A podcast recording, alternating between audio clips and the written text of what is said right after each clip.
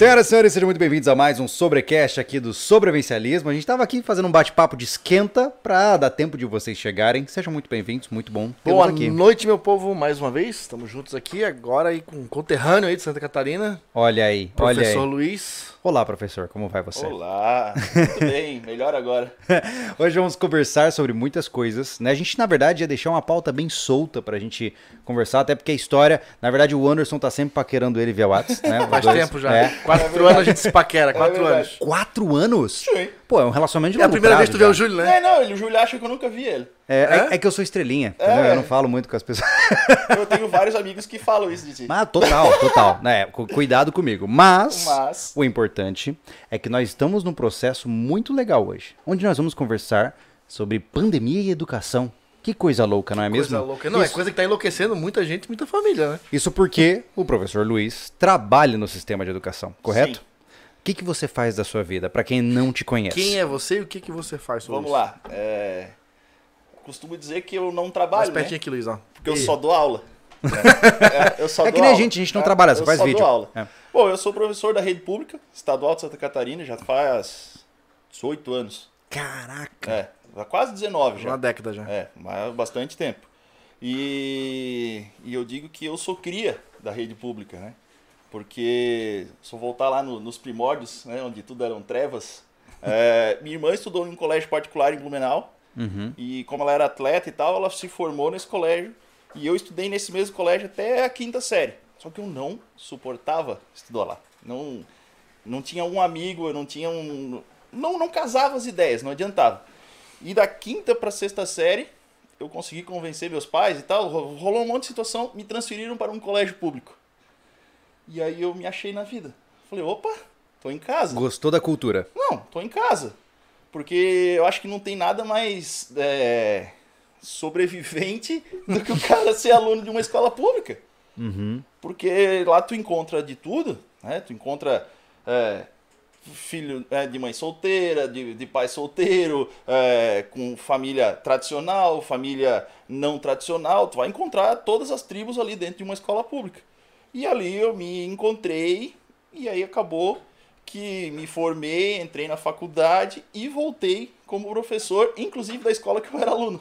Olha só. É, minha primeira experiência foi sendo professor na escola em que eu era aluno. E você hoje leciona sobre o quê? Ciências e biologia.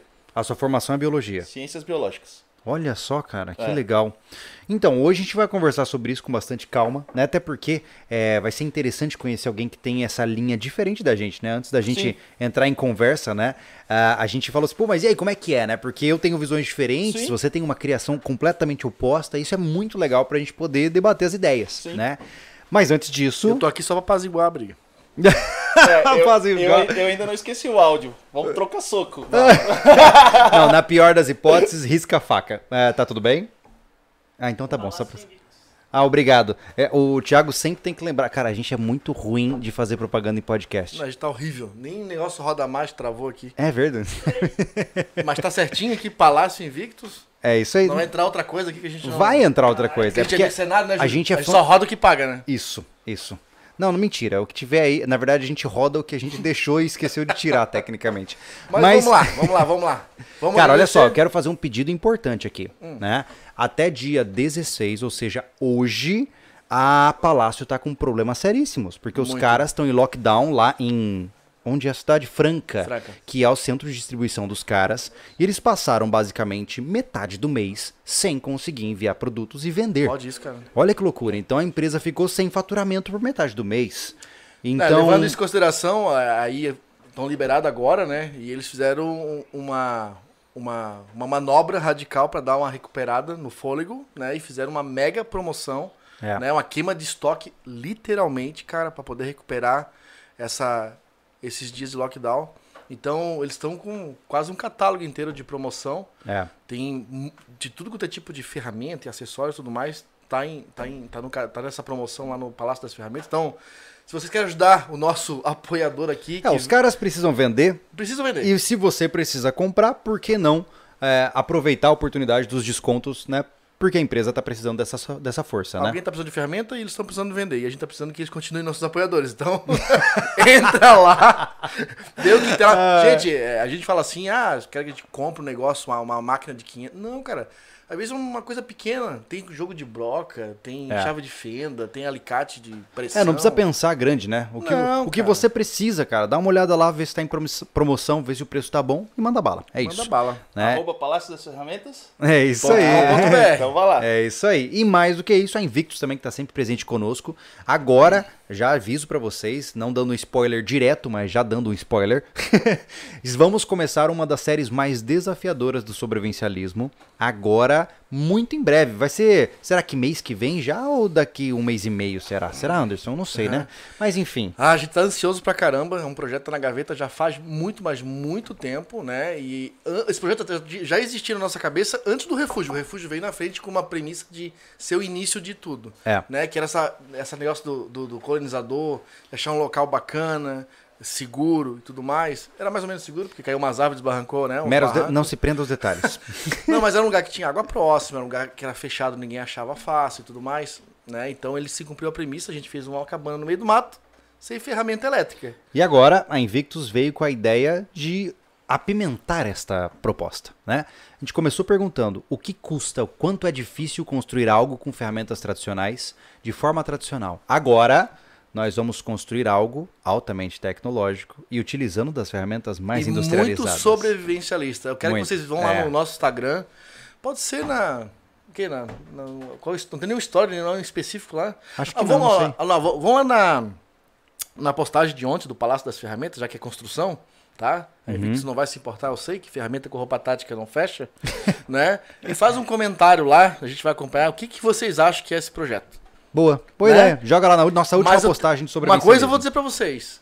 Vai fazer um apanhado de muita coisa que a gente já viu no canal, principalmente na Casa Sobrevivencialista. Uh, É verdade. E o rapaz. projeto, como eu disse pra vocês, só vai acontecer por conta da Invictus. Se não fossem eles, a gente não ia ter condições de bancar essa brincadeira. Então, acesse Invictus, os caras estão aqui pra nos apoiar, fazem bons produtos. Eles merecem o seu olhar também mais próximo. Se você gostar de alguma coisa, seja feliz. É isso.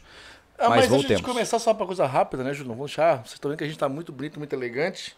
Dá uma passadinha na loja SV também, pra dar uma olhadinha É, nas ó, camisetas novas. bota nessa câmera aqui pra mostrar o quão Blusa sexy eu estou. Polo, pra passear Hã? no shopping, Hã? comer aquele, aquele lanche lá na, na área de alimentação. Top.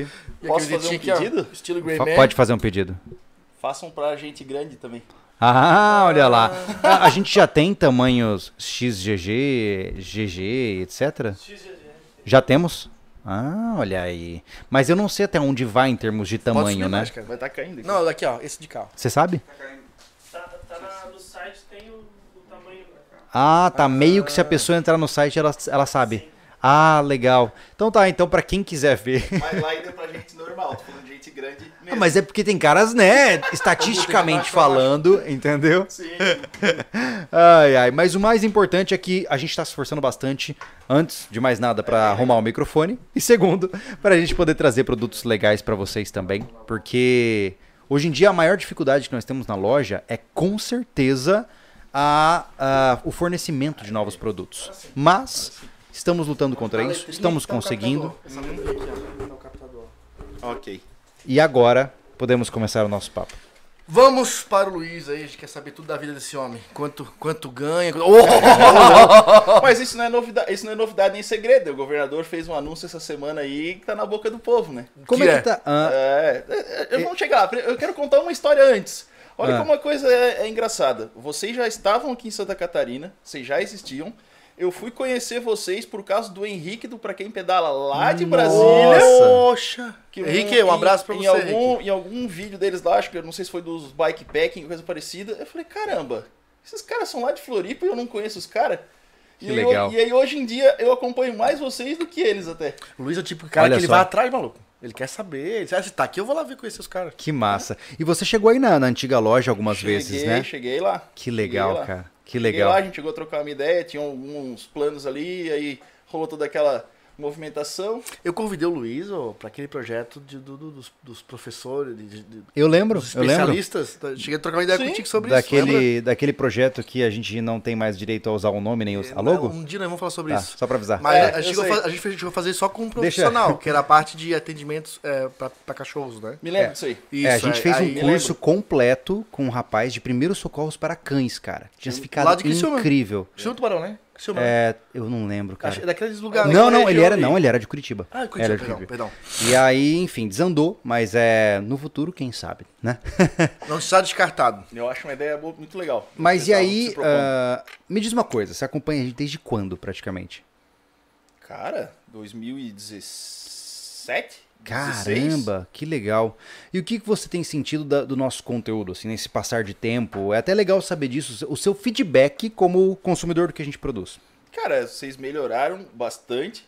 Vocês ampliaram o leque de, é, de informações, de, de áreas, né? Uhum. Então eu acho que isso é bem, bem legal, porque, por exemplo, assim, eu não me considero um preparador ou um sobrevivencialista nato, Uhum. mas tem vários tópicos, várias ações do que vocês é, é, propagam, que vocês fazem, que me, vamos dizer assim, me chama a atenção, que eu acho que é útil para mim, então, e querendo ou não, isso pode acontecer com outras pessoas. Então, vocês Aham. terem essa abrangência de várias áreas que vocês é, falam, amplia o público de vocês, amplia a abrangência de vocês. É, isso é uma coisa que a gente sempre pensou, né, cara? Aham. Porque se a gente ficasse falando só de sobrevivência o tempo todo, já tinha acabado. Já. Né? Porque o tema ele é muito amplo, mas ele é finito, né? E que bom, bom saber que isso tá mais, cada vez mais presente, né? Uhum. Mas agora vamos falar do negócio que, que me diz uma coisa. Hum. A pandemia começou, o que, que mudou pra você, um cara que não, não está na posição de aluno? Você como professor, como foi passar por esse processo inicial da chegada da no pandemia? regaço, cara. É porque é, porque é, é um não, ponto eu ele principal. conte- Não, beleza, vamos, vamos na pergunta, porque ele soubesse mais o início que da. Depois no meio do pode perguntar isso, né? Como Aham. era a educação antes e depois, mas vamos começar no, Ah, sim, tá, é nas porque- atualidades. Vamos Vamos, lá. atualizar o povo. É, eu Vamos quero lá, saber assim, lá. o que, que aconteceu, né? É, o que aconteceu? Santa Catarina, ah, assim que foi é, oficializada a pandemia, fechou. Escolas, todo mundo para casa. Antecipou-se as férias escolares de julho para que se pudesse se organizar de alguma forma alguma, ah, alguma situação. E aí, então, partiu-se para o ensino virtual. Né? O ensino virtual. Aí tu imagina, eu não tenho dificuldade com computador ou celular que seja, tranquilo. Mas para muitos professores, o cara teve que reaprender tudo, né? Porque até março de 2020, o que, que era a nossa tecnologia? Um giz e um quadro, É. né? Com raras exceções e tal. Alguns professores já tinham lá seus computadores, seu projetor multimídia, etc e tal. Mas basicamente o que a gente tinha era um quadro e um giz, quando tinha, né? Quando tinha. E aí a gente teve, é, nesse ponto não dá para dizer que não, teve curso, capacitação, teve aí a abertura de plataformas específicas para a gente poder trabalhar e tudo mais. E aí então começou-se um trabalho de formiguinha, devagarinho, indo fazendo esse acompanhamento, né, tentando dar prosseguimento aí no ano letivo. Mas foi muito complicado, né? Demais. É, a gente tem que ver a realidade de cada um. Então, por exemplo, uma coisa que eu notei. Eu toda semana eu lançava uma atividade ou um vídeo ou alguma coisa para os alunos e assim ia. Na primeira semana todo mundo fazia. Na segunda semana já uns três, quatro não faziam mais. A retenção é muito menor. Porque Chegava imagina, no- pesso- lá no, pessoalmente, já pra manter a atenção desse pessoal já era uma coisa. Imagina Mas nem isso. virtualmente. Nem isso. Chegava na última semana do mês ninguém fazia mais nada. Por quê? Gurizada às vezes só tinha o celular com um plano de dados ali basicão de internet. Ah, ficava lá. sem internet. Caraca, então além da questão de interesse, o cara também tem a questão de hardware mesmo, né? De, Às vezes de sim, né? recurso, né? Às vezes sim. Então, por, é, por exemplo, é, não dá para negar, a gente tem muitos alunos que a melhor refeição que ele fazia no dia era na escola. Uhum. Então, se às vezes o cara não tinha nem o que comer direito em casa, como é que ele ia ter o equipamento necessário para poder né. Sim. E acompanhar? houve alguma. E, por exemplo, para crianças que não tinham esse acesso, não podiam, não, não A conseguiam. gente criou uma, uma estratégia de fazer materiais impressos, Aham. onde eles uma vez por semana, uma vez a cada 15 dias, eles iam na escola e retiravam esse material na escola, levavam para casa, respondiam, faziam, estudavam, traziam Uhum. de volta. Mas o Luiz, é uma coisa da escola que você trabalha ou isso foi em toda Não, a rede? foi, foi da rede. Foi da Foi da rede? rede, foi da rede. Isso foi de, de, de toda a rede. Né? E aí a gente terminou o ano 2020 assim, né? E aí para 2021, Santa Catarina, é, no apagar das luzes ali, criou uma lei que transformou a educação num serviço essencial. Hum. Se você ir lá procurar é, o que, que é um serviço essencial lá no, vamos dizer, na, na base, lá no, no sentido literal do negócio, é qualquer serviço que possa pôr em risco a vida de alguém caso ele não esteja acontecendo. Certo. Então o que, que aconteceu na prática? Se der uma guerra, a gente vai ter que estar aberto essa escola. Caramba. der, né, eu tô falando assim a, a grosso modo. Sim, Mas claro. é isso que está acontecendo. Se der uma. uma ah, lá no Vale do Itajaí é muito comum as enchentes, né? Ali, a cada década, se der uma enchente, a gente vai ter que estar aberto. Qualquer coisa, ou seja, a escola vai ter que estar aberta. Isso, na sua concepção, é bom ou ruim? Eu, assim, ó, eu sou um cara que eu é, acredito na educação. Eu sou um cara que eu é, visto a camiseta da educação. Mas eu penso assim, ó, numa situação como essa que a gente está vivendo, né? Quem vai morrer se a escola tivesse fechada? Justo? Pensando na ideia ali do Sim. serviço essencial. Sim, em né? termos de urgência de mesmo. urgência. Preservação da né? vida. De, de preservação. Exatamente isso, preservação da vida. Então, na minha visão, a gente não. A gente não ganhou o bônus de se tornar um serviço essencial, a gente só ficou com o ônus. Uhum. Se expõem ao risco, ao, Ao risco, desgaste, Isso. trabalhar né? em situações não apropriadas. Isso, né? Uhum. Então, por exemplo, assim, eu ainda, eu, eu posso falar, eu ainda, eu ainda estou numa situação confortável, porque pelo fato de eu ter é, algumas comorbidades, eu ainda sou do grupo de risco e eu ainda fiquei em casa. Então, eu Uhum. mantive o meu trabalho remoto esse ano, só que os alunos continuam indo para a escola. A cada Certo. 15 dias, é, aliás, semana sim, semana não, eles dividiram a turma ao meio e assim a coisa tá indo. Devagar, né, quase parando, porque querendo ou não, dificulta, né? Então, assim, ó, o aluno tem aula essa semana, semana que vem ele não tem aula, ele vai ter uma atividade em casa. Caramba. Daqui a outra semana ele vem Cara, de me novo. diz uma coisa. Eu, eu realmente eu tenho medo dos impactos de longo prazo que esse período vai causar, sabia? Você você vê Vários. isso também? Vários. O que, que você pensa sobre isso? Vários. Eu sempre digo assim, ó, eu, eu tenho um diálogo muito aberto, muito franco com, com os meus alunos, a gente troca bastante ideia, assim, eu sou bem, bem chegado com eles. E, e eu sempre disse para eles o seguinte, gurizada, é, o conhecimento a gente vai ter chance de recuperar. De um jeito ou de outro, você na sua vida ou tudo mais, você vai conseguir recuperar. Mas, né, a questão da vida, a questão psicológica e tudo mais, é o que vocês têm que estar preocupados nesse momento. Uhum. E assim, ó, a gente não tem uma estrutura para isso. Nós, professores, nós não fomos preparados para isso. Né? Foi, né, saber cara? atender um aluno. A gente faz o que pode. né? Antes, Uhum. tava, antes, antes de chegar aqui, eu tava. Uma aluna me mandou mensagem ah, no, no, no Instagram, preocupada porque a empresa dela estava vacinando todos os funcionários e ela não vai poder tomar vacina porque ela é de menor. Olha só. Ô, professor, como é que é isso? Como é que tá, babá? Daí eu expliquei a situação, babá, falei tudo. Mas, vê, a menina tava preocupada porque, pô, a empresa dela, todo mundo problema é vai tomar que e ela não vai Do poder. dia pra noite, seu trabalho mudou de natureza. Seria a mesma coisa que eu penso, Anderson, que seria o seguinte: imagine que a partir de amanhã a gente não pode mais fazer vídeo, a gente tem que dar só palestra presencial. É mais ou menos isso, É. né? Do- obviamente no formato inverso. É. como se de repente toda a sua metodologia fosse descartada, agora é isso aqui que você tem. E isso deve, e realmente deve ser um desafio gigantesco, né? Ô Luiz, tu falou que algumas pessoas não. Tu tem mais facilidade de, de comunicação e de lidar com tecnologia. Isso. Mas é, a gente quer saber esses bastidores. Como é que foi para esses professores?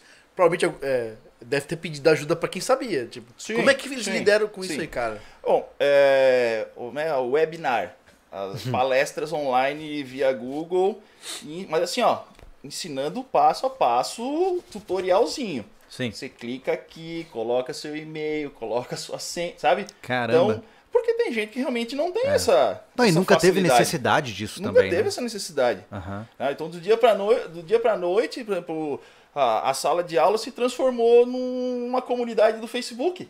Que Assim, loucura, né, é, cara? Óbvio que não é no Caramba. Facebook, mas fazendo a Sim, mas comparação, em né? essência é isso. Fazendo Aham. a comparação é isso que virou. Caramba.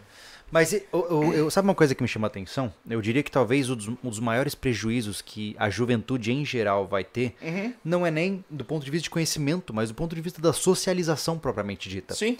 Eu vejo, por exemplo, que é, minha filha hoje, agora final de semana, faz três anos, né? E eu imagino da seguinte forma: é, ela ainda não está no colégio, né? Mas crianças aí dos seus 3 a 5 anos, que têm que estar muito engajadas em atividades sociais para desenvolver o seu lado é, articulado social, de saber brincar, de saber obedecer hierarquia e tal. Eu fico imaginando o que vai acontecer com essas crianças que não tiveram essa vivência. Porque isso é uma janela estreita. Uma vez que passou a fase de se integrar ao ato de brincar, por exemplo, Uhum. você não consegue fazer isso depois, né? A atitude das crianças, das menores, da, creche. Principalmente das menores. Mas ainda assim, existem, existem fases do desenvolvimento humano que elas exigem que coisas aconteçam naquela fase. Sim. Uma vez que aquele momento passou, é muito difícil recuperar ele. Né? E você, como professor, você diria que é, esse impacto vai ser observável? Aspectos de socialização? Já. Já é observável? Já. Hum. Tá? É, minha esposa é professora também. Também. Professora de, de artes. E inclusive ela trabalha com os pequenos. Beijo, Kel. Deve estar assistindo. E, e, inclusive ela, o mestrado dela ela fez nessa. é, do, do brincar né, e tudo mais ali. E ela também voltou com os alunos, mesma coisa, as turmas divididas, e ela todo dia chega em casa comentando algum caos, algum aluno, alguma situação, que a gente já vê que os alunos, sabe, tão, é, não estão com o mesmo comportamento que estavam antes. Hum. Quebrou-se a dinâmica, né? Quebrou-se a dinâmica. Por exemplo, a escola sempre foi um lugar barulhento. Certo. Sempre foi. Sim. E não adianta, isso é inegável. Chegar né? perto da escola é aquele. É barulho, E eu moro a 800 metros da escola que eu trabalho. Olha só. Então, mesmo eu estando afastado, né, fa- fazendo esse, esse home office, volta e meia eu dou uma passada lá e tal, até para os alunos me verem, até porque a gente tem que. A gente chega na frente da escola e, sabe, tá um silêncio. Virou uma catedral. Sabe? E aí a gente, a gente percebe nos alunos que eles estão, Introspectivos. estão introspectivos, abatidos, preocupados, Uhum. né? E aí, às vezes, a gente tem que fazer essas vezes, essa, essa função eh, social, psicológica, né? Tem que dar um apoio, Tem que dar um apoio. comportamental que mesmo. é muito eh, às vezes eu vejo que a, que a escola pública né principalmente a escola pública ela tem muito mais essa função social né social psicológica ou até familiar Sim. do que propriamente o ensino do que propriamente ali a questão conteudista Até porque nos- na última década, eu diria, para Uhum. ser, para ser né, é, é- é restrito aí, mas eu diria que isso já acontece há muito tempo, Uhum. os pais, pela necessidade de, de sustentar seus lares, ficaram ausentes do processo da educação primária de- das crianças. Né? Então eu fico imaginando assim, pô, durante décadas a gente foi doutrinado a bota o filho no colégio e segue em frente. Uhum. Agora, de repente, você tem o seu filho em casa. E aí você tem que sair para trabalhar, e com quem que você deixa ele? Mas e aí, ele tá no colégio, mas não tá? E... Não só isso, os pais, é, esse relato de conhecidos, não estão sabendo lidar com os filhos em casa durante É o verdade. dia. Sabe? a gente pode Então- fazer até um paralelo nisso né do Uhum. homeschooling É, legal, vambora lá. Porque assim, é, infelizmente, infelizmente é, é uma realidade, está sendo discutido isso. Eu não sou político nem direita nem esquerda e infelizmente até aqui em Santa Catarina quem está levantando essa bandeira ultimamente não me representa nem um pouco. né? Aham. Não, não gosto. Mas é uma, uma- é uma coisa para a gente observar. Porque querendo ou não, a pandemia ela meio que forçou um processo de homeschooling para todo mundo. Sim. É, mas o, o problema foi um homeschooling nem Forçado? um pouco metodologizado, Não, é, né? e forçado. É. Mas Misturado, aí, né? mas- Totalmente, Mas, né? aí o que, eu quero, o que eu quero chegar e dizer é o seguinte: mostra que não é uma coisa fácil. Mas nunca. Nunca é, Nunca. cara. Né? Luiz, cara, Nunca é. eu Já não, não tá vou fácil para as pessoas que trabalham em tra- que trabalham numa empresa Sim. com horário, com uma dedicação e atenção muito maior à sua mesa de trabalho, trabalhar em casa, pô. Eu tenho- Com o cachorro, com o filho, com o vizinho chamando no portão. Eu penso da seguinte forma, nós temos amigos, tá, que moram em uma comunidade de permacultura, Sim. que fazem homeschooling com seus filhos, né? A escola virou como se fosse o hobby, assim, né? Vai lá Sim. só porque tem que ir, mas ele é ensinado em casa, né? E eles mesmos me, me dizem, Júlio, é um trabalho gigantesco. É.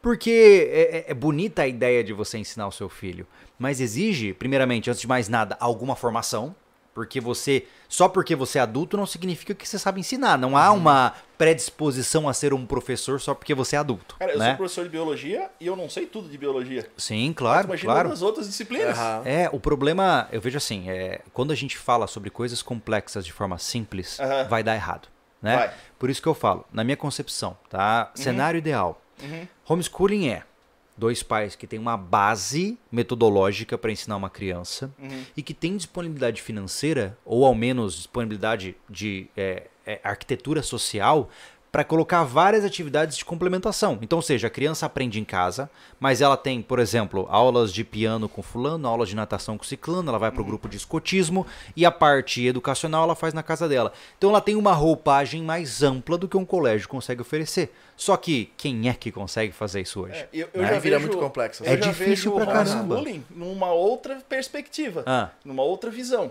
Por exemplo, é, pais viajantes, Legal, legal. né?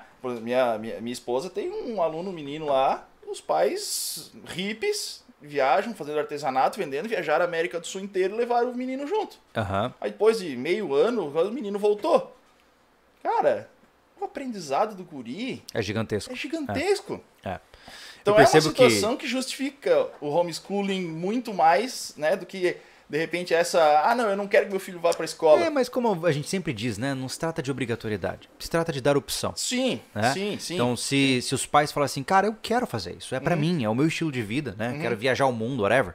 Aham. É, ele tem o direito de fazer. É, é isso que eu sempre digo pras pessoas. Eu defendo muitas vezes a opção de dizer não, né? É. Então, se eu não concordo com o que você diz no colégio para o meu filho, eu não quero que eu seja obrigado a colocá-lo lá, né? Então, eu quero ter a opção de dizer não, não quero. Né? É, é, é aquela história que a gente conversou, inclusive, no Pilar, que vai sair para as pessoas em breve, sobre liberdade. A gente tem que ser o chato, né? Que diz assim: Isso eu não quero, só porque eu tenho o direito de não querer.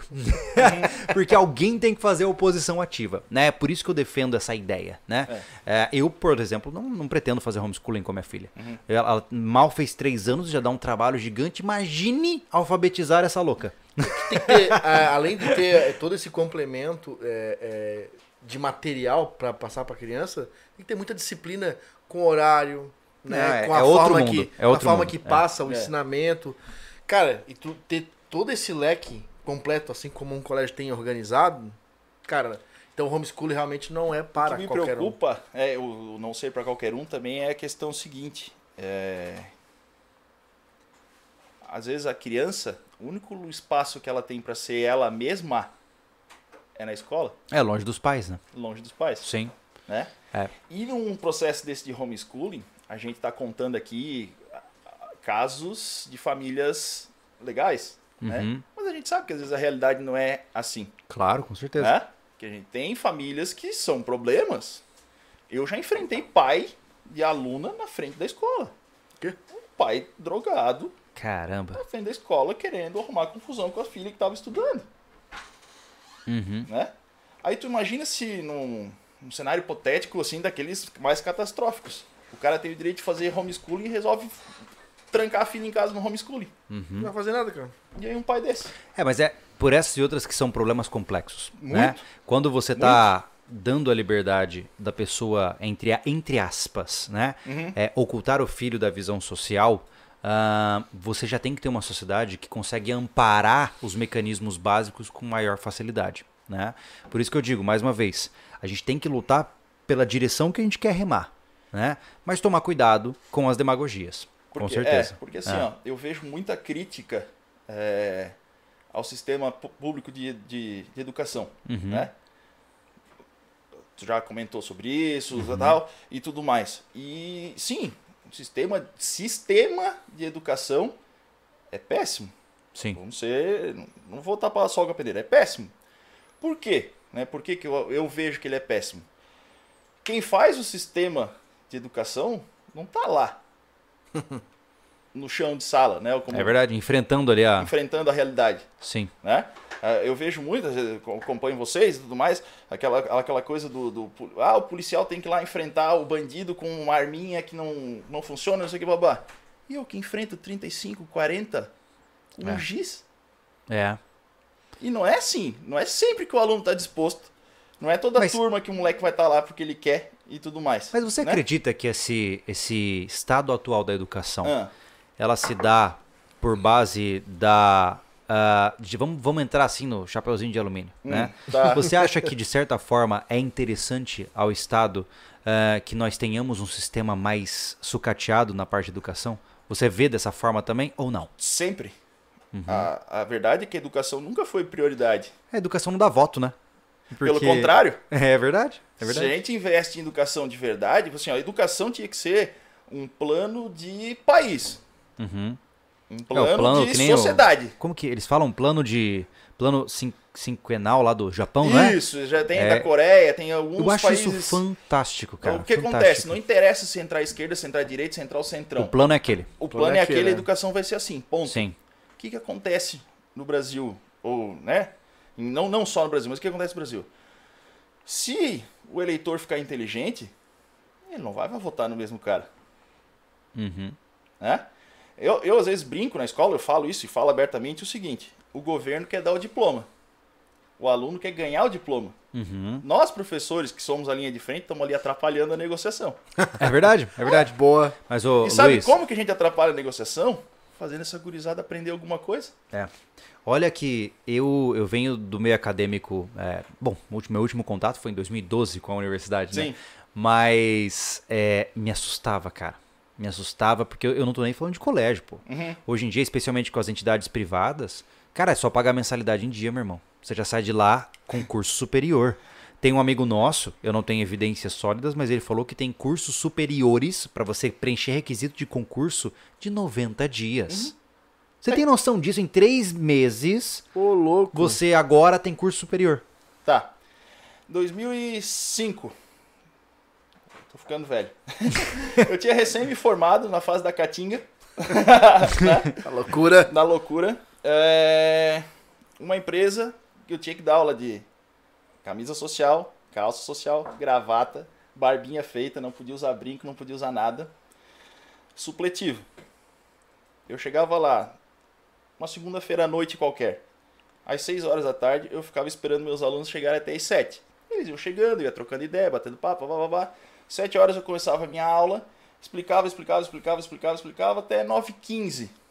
9h15 eles faziam uma provinha de 15 questões de assinalar e iam embora. Eles tinham terminado biologia do primeiro ano do ensino médio.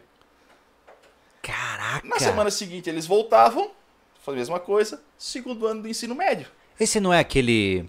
Eu não vou falar o nome, Eu posso falar é o nome, mas eu não lembro agora. Sim, é, eu tô, dentro- tô lembrando de enseja, mas não é enseja, não, é seja o. uma outra prova, até é Eu- interessante. É, eu, É. eu- esse, esse que você tá falando, que eu não lembro o nome agora de jeito nenhum, é o que o pessoal usava muito. Todo mundo que avacalhava durante o ensino médio reprovava, saiu do Ah, colégio. chegava lá e- ia vários, lá e puf, em é, três meses estava formado. Mas é. esse ainda é que tem, tinha cursos da- na área de profissionalizante, tem vários cursos, e aí eles viram esse nicho de mercado no meio Entendi. e E esse era privado. privado. E, assim, eu Caramba. ganhava. É realmente um supletivo. Eu ganhava cinco, Super ve- cinco vezes mais do que eu ganhava no, no estado. Caraca. Olha só. E eu só dava aula nas minhas folguinhas do estado Sim. e ia lá fazer isso. É, o, o né? que, eu, o que eu digo, ah, Luiz, Então tu imagina. o problema disso é, são vários. Sim, lógico. Mas o, o principal é que primeiro que você começa a desvalorizar é, o nível de profissional. Hoje o que você mais vê é gente formada que não sabe nada. É. Nada. Cara, da minha turma que formou comigo, pô, eu recomendo três ou quatro. eu me formei com outros 35, né? Por quê? Porque a maioria tava lá só pra tá lá. E isso me preocupa, cara, porque uma vez que você tem um crivo tão baixo pra formação de profissionais, você naturalmente vai criar uma sociedade avacalhada com péssimos profissionais oferecendo serviço. Porque é aquela história, né, cara? Se você tá produzindo é, na fábrica de Ferrari e a cada 10 Ferraris, 9 saem com motor avacalhado, não vai dar certo essa história. Eu não entendeu? me preocupava tanto na época, porque o nível dos alunos ainda era relativamente bom. Uhum. Né? Era, uma- era outra geração, uma geração que a galera já trabalhava, É era dono de empresa, era, então era assim, e que não teve a oportunidade de terminar os estudos. Uhum. Então por isso que eu não me incomodava tanto. Mas eu, várias vezes eu, eu, entrei nessa crise, mesmo na, me- não, mesmo na fase da Caatinga, né? O cara disse, pô, eu tô ganhando uma grana, mas cara, tá errado isso, meu. Cara, você tem noção que no meu terceiro ano de faculdade, eu me mobilizei com outros alunos da minha turma para derrubar a tentativa de colocar uma disciplina dentro do curso. Terceiro ano de psicologia, queriam colocar redação. Tem noção disso? O nível de alfabetização dos acadêmicos estava tão baixo que num terceiro ano de uma faculdade considerada difícil, queriam colocar, ensinar a fazer redação. Caraca, aí você fala assim, não é que seja errado tentar ensinar pessoas, não é isso. Mas Aquela fase demonstra já passou, né? Pô, mano, cara, eu conversei com a coordenadora que pediu demissão, a primeira coordenadora. É, na época, eu não sei se você já ouviu falar do Problem Based Learning, né? Ou seja, o PBL, método de aprendizagem ativa e tal, era que a gente trabalhava. E a primeira coordenadora saiu fora, porque ela falou assim, cara, eu tô recebendo alunos em estado de analfabetismo funcional, sabem basicamente escrever o nome, ler texto simples. ah, e agora a corporação tá querendo injetar formas de aprovar esses caras. E eu não posso, então eu tô saindo fora. E aí ela pulou fora. E é basicamente isso que aconteceu com você também, né? Ô Luiz, eu queria te perguntar é, é, como era o nível dos alunos. Começou, faz nove anos, tá na, na lida? Com licença. Não, 20? 20 anos. 19? 19? Como é que tava a performance dos alunos, né, há 10 anos atrás, na década passada, para essa agora, né, que a gente agora passou, né? Estamos em 2021. Sim, sim. Ah, Sim. E, e, e- Poxa, também me fugiu aqui agora. Como é que é o nível, né? E, e outra coisa que eu queria que tu respondesse na sequência também, cara. Uhum. A gente sabe que saiu um monte de matéria. Agora tu falou que a tua, a tua esposa também é formada em Sim, arte. Sim. E já tem uns colégios que arte é fora, aquele da é, filosofia, Então, sobre tirando a parte de humanas toda fora. Tudo. Sim. Como, como é que tá isso aí? Como é que tu vê isso aí, cara? Sobre os alunos, como eram e como são, que eu sei É, o que, que, tá que é cada- lenda e o que, que não é, o que, né? que tá cada vez mais difícil. Já falaram pra mim até que iam tirar a história do currículo. Então, também, já ouvi falar também. Eu vou voltar lá quando eu era aluno. Vamos lá. Isso é legal, tua comparação com, que- com o professor. 1997, 98, então assim, o finalzinho dos anos 90, né? Na minha turma, quando eu estudei lá no colégio público, cara, tinha Aproxima tinha de, tinha de tudo, né? Tinha de tudo lá. E, por exemplo, da, da minha turma, eu tenho alguns amigos até hoje, né? E mesmo sendo colégio público, o que que acontecia? Nós tínhamos 180 dias de aula. Só que a gente aprendia nesses 180 dias de aula. A gente queria aprender, a gente se esforçava para fazer as coisas. E o que, que tinha diferente? Por que, que eu digo que eu me encontrei no colégio público que eu não me encontrei no particular? Por favor, não, é- não entendo, não estou falando mal do colégio particular, mas são Não ou serviu pra você. são duas realidades diferentes que pra mim não serviu. Na escola pública, alguém olhou pra mim. Um professor olhou pra mim. Disse, cara, tu é bom nisso. Continua, vai lá, capricha. Pra ter ideia, assim, ó, da minha turma, né? do- do- dos que eu lembro, assim, eu ainda sou mais bagaceira. Né? Porque o meu objetivo de vida, eu sempre brincava, eu sempre falava isso e era verdade. Meu objetivo de vida era morar na beira da praia, andar de bermuda, chinelo, camiseta e não precisar me incomodar muito. Né? Queria sossego. Meu pai deve estar feliz ouvindo isso, mas é verdade. E eu consegui, né? E eu consegui. Mas a minha turma tinha um menino. O menino não, não tinha pai. A mãe criava ele. Ele trabalhava de empacotador de supermercado. E ele dizia assim, ah, eu vou me formar em física. Ah, cala a boca, Mongo. Tu nem sabe o que é física. O filho dele era Mongo. Oh, meu Deus. Noção do moleque. Mongo. Tava com handicap alto aí, Não, cara. é, Mongo. Corintiano, doente, aqueles. Meu, o Mongo hoje, pula pra 2021, é, eu não tenho certeza se ele é doutor ou PhD em física. Que demais. E veio de um colégio público lá de Blumenau. Né? O Esperandil. O Esperandil era meu colega de, de sala de aula. Né? Quem, o pessoal que acompanha é, aí o mundo tático sabe quem é o Esperandil. O Esperandil foi um cara que no- nos tempos de colégio dava lá o punkzão e tal, ninguém dava, né, vamos dizer, olhava, não dava nada, mas a gente quase se matava pra ver quem tirava as melhores notas, porque a gente sabia, a gente queria alguma coisa no futuro. Então saiu né, dali boas safras, né, bons alunos, mesmo sendo a escola sucateada como já era lá nos anos 90. Já era lá nos anos 90. Eu saí do- desse colégio em 99 eu voltei em 2002 como professor no mesmo colégio. Né? Já, já começa o impacto. A primeira sala de aula que eu entrei tinha gente que me conhecia do tempo de aluno e agora eu era Caramba! professor deles. Ô, louco. A diretora, pô, eu tinha 19 para 20 anos quando eu comecei a dar aula. Tava Legal. na metade da faculdade. Fez o magistrado lá e. É, na- no, estado depende da, da situação. Se não tem um professor formado e o cara estiver cursando, ele pode. Ah, tá. Senta né, como tipo um ele suplente, entra. assim, né? Isso, ah, isso. tá. E aí eu entrei, e eu entrei por quê? Porque o meu professor de biologia e o professor de matemática disse assim, esse cara é bom. E eles me enchiam o saco. Tanto que um dia que ele se aposentou, ele me deu todos os livros que ele tinha, todo o material didático que ele tinha. Ele falou, era meu vizinho, ele falou, Luiz, pega, eu não quero mais nada. Uhum. É teu. Tá, beleza, né? Fiquei feliz da vida, peguei o carro emprestado do meu pai, fui lá, catei tudo. Quando eu terminei, ele pegou e me deu os diários. Caraca. Como assim? Não, vai lá, hoje à noite tem que dar aula. Dia 6 de, set... Dia 6 de setembro de 2002. Aí o bicho pegou. Aí o bicho pegou. A diretora teve que entrar na sala comigo pra convencer os alunos que eu era professor, que eu não tava ali de sacanagem. Caraca, que É? loucura. E ele foi. E aí, nesse meio tempo, sim, né, o nível de aprendizado veio diminuindo. Mas por que, que também veio diminuindo? Mudaram de 180 para 200 dias letivos. Começaram a implementar é, a educação integral. Só que o que é educação integral? Em vez de tu ficar meio período na escola, tu fica na escola o período inteiro. Tá. Mas Só isso, é, que- isso é um argumento. Essa mudança do, do integral é só um argumento financeiro para as famílias, eu diria, talvez, né? Eu vejo assim, ó, o que importa, o que está acontecendo é que não é o tempo, Sim, sim. não é a quantidade, é a qualidade que tinha que estar mudando. Justo. tinha que estar melhorando. E aí a gente volta naquele papo anterior de não ter o investimento real que deveria ter. Uhum.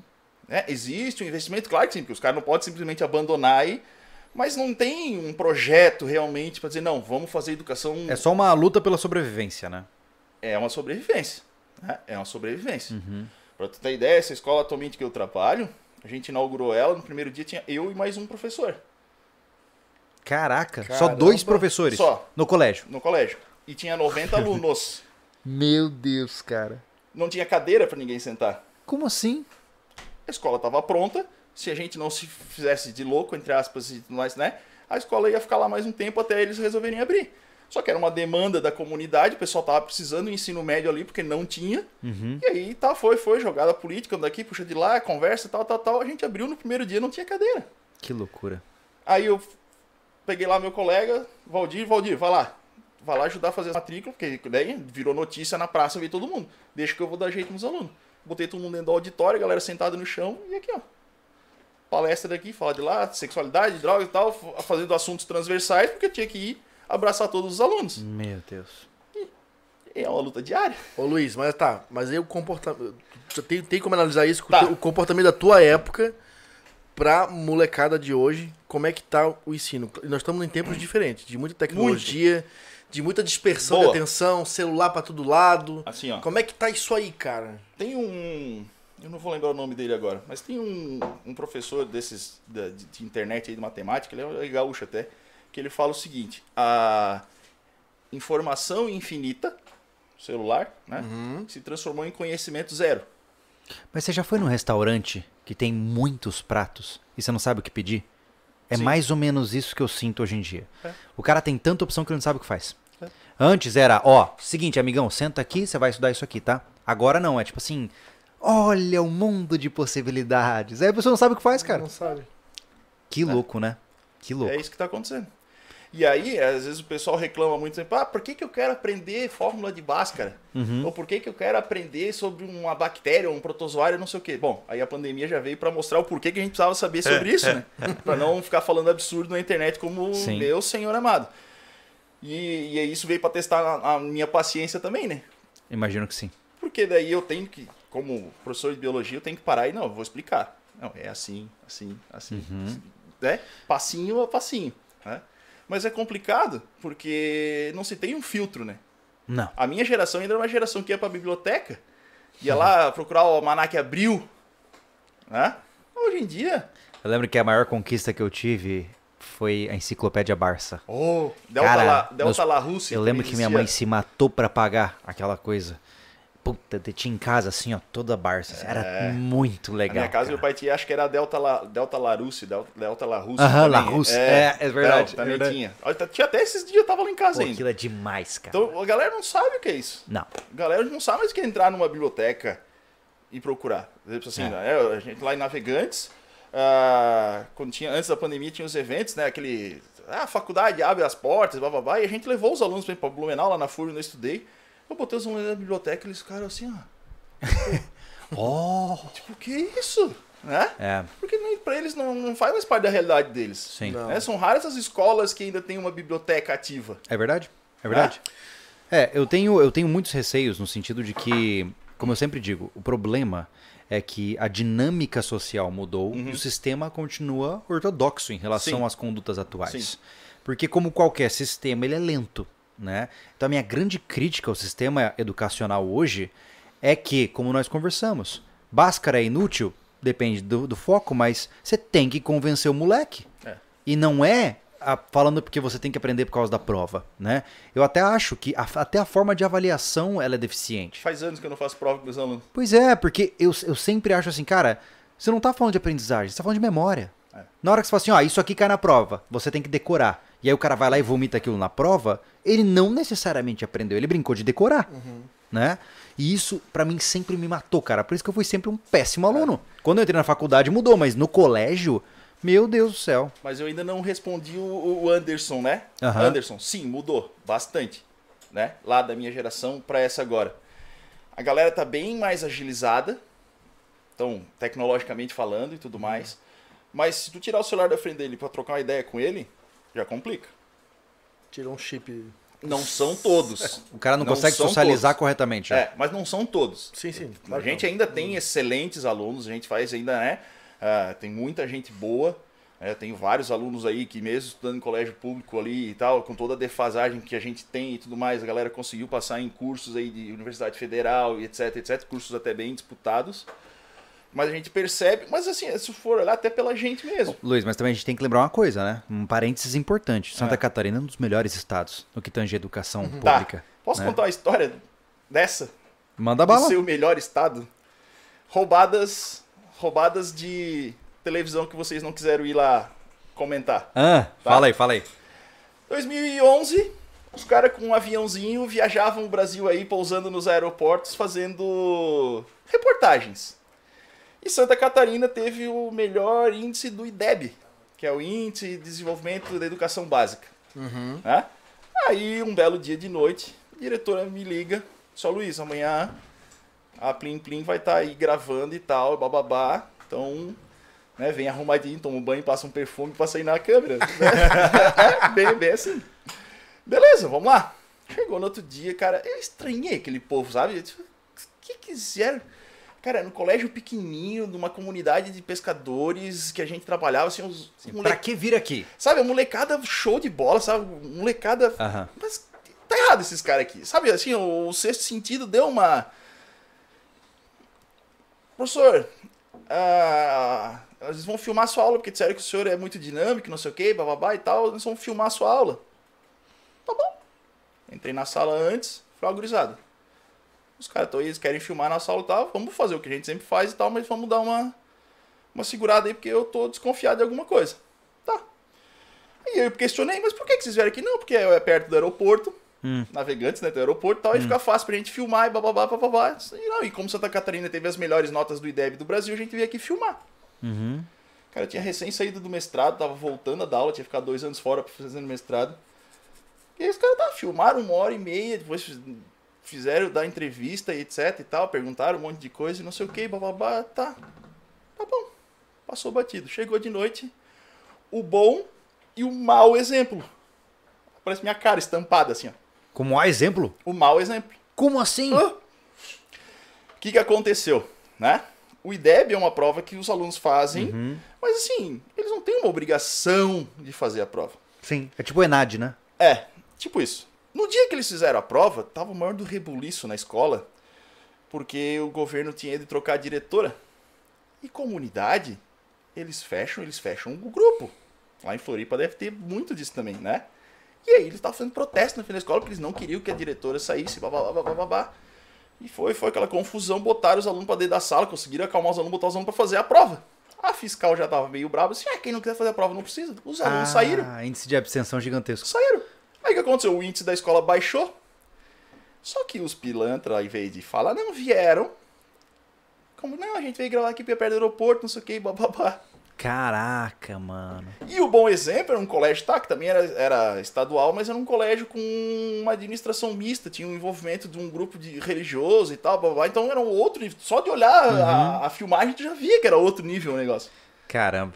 então, assim, aquela coisa... É, eu gastei três meses da minha vida com, tentando usar o IDEB como base para uma pesquisa acadêmica. Eu estava correlacionando as cinco melhores escolas do IDEB com as cinco piores escolas do IDEB de Campo Grande, Mato Grosso do Sul. Uhum. E a gente fez testes de é, diagnóstico de burnout nos professores. Uhum. Para entender se os colégios com menores notas tinham professores com maior índice de burnout Sim. e não deu água. Não deu, a pesquisa não, não justificou a minha hipótese. A minha hipótese seria, pô, colégios mais pobres têm professores mais estressados. E aí não deu certo. Tipo, a- a minha hipótese caiu por terra. Porque os resultados foram completamente aleatórios. E depois eu comecei a entender a, a falha metodológica da aplicação da prova do IDEB. Aí eu falei, putz, me senti um trouxa, né? Porque eu passei um tempão colhendo pesquisa. E, nossa! Complicado. Porque é tudo número, né, Júlio? É. Tudo é número.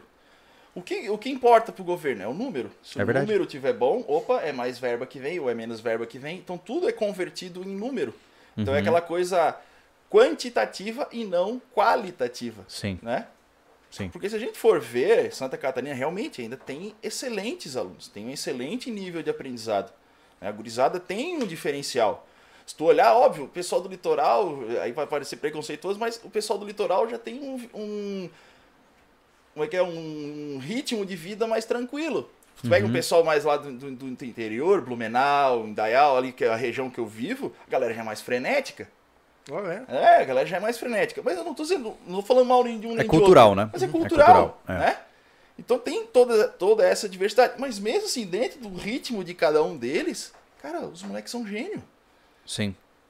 É, o problema sempre é, na hora que você tenta padronizar, você sufoca o diferente. Sim. Né? Né? Mas dentro disso, é, puxando novamente o, o gancho que o Anderson tinha dito, desculpa, só.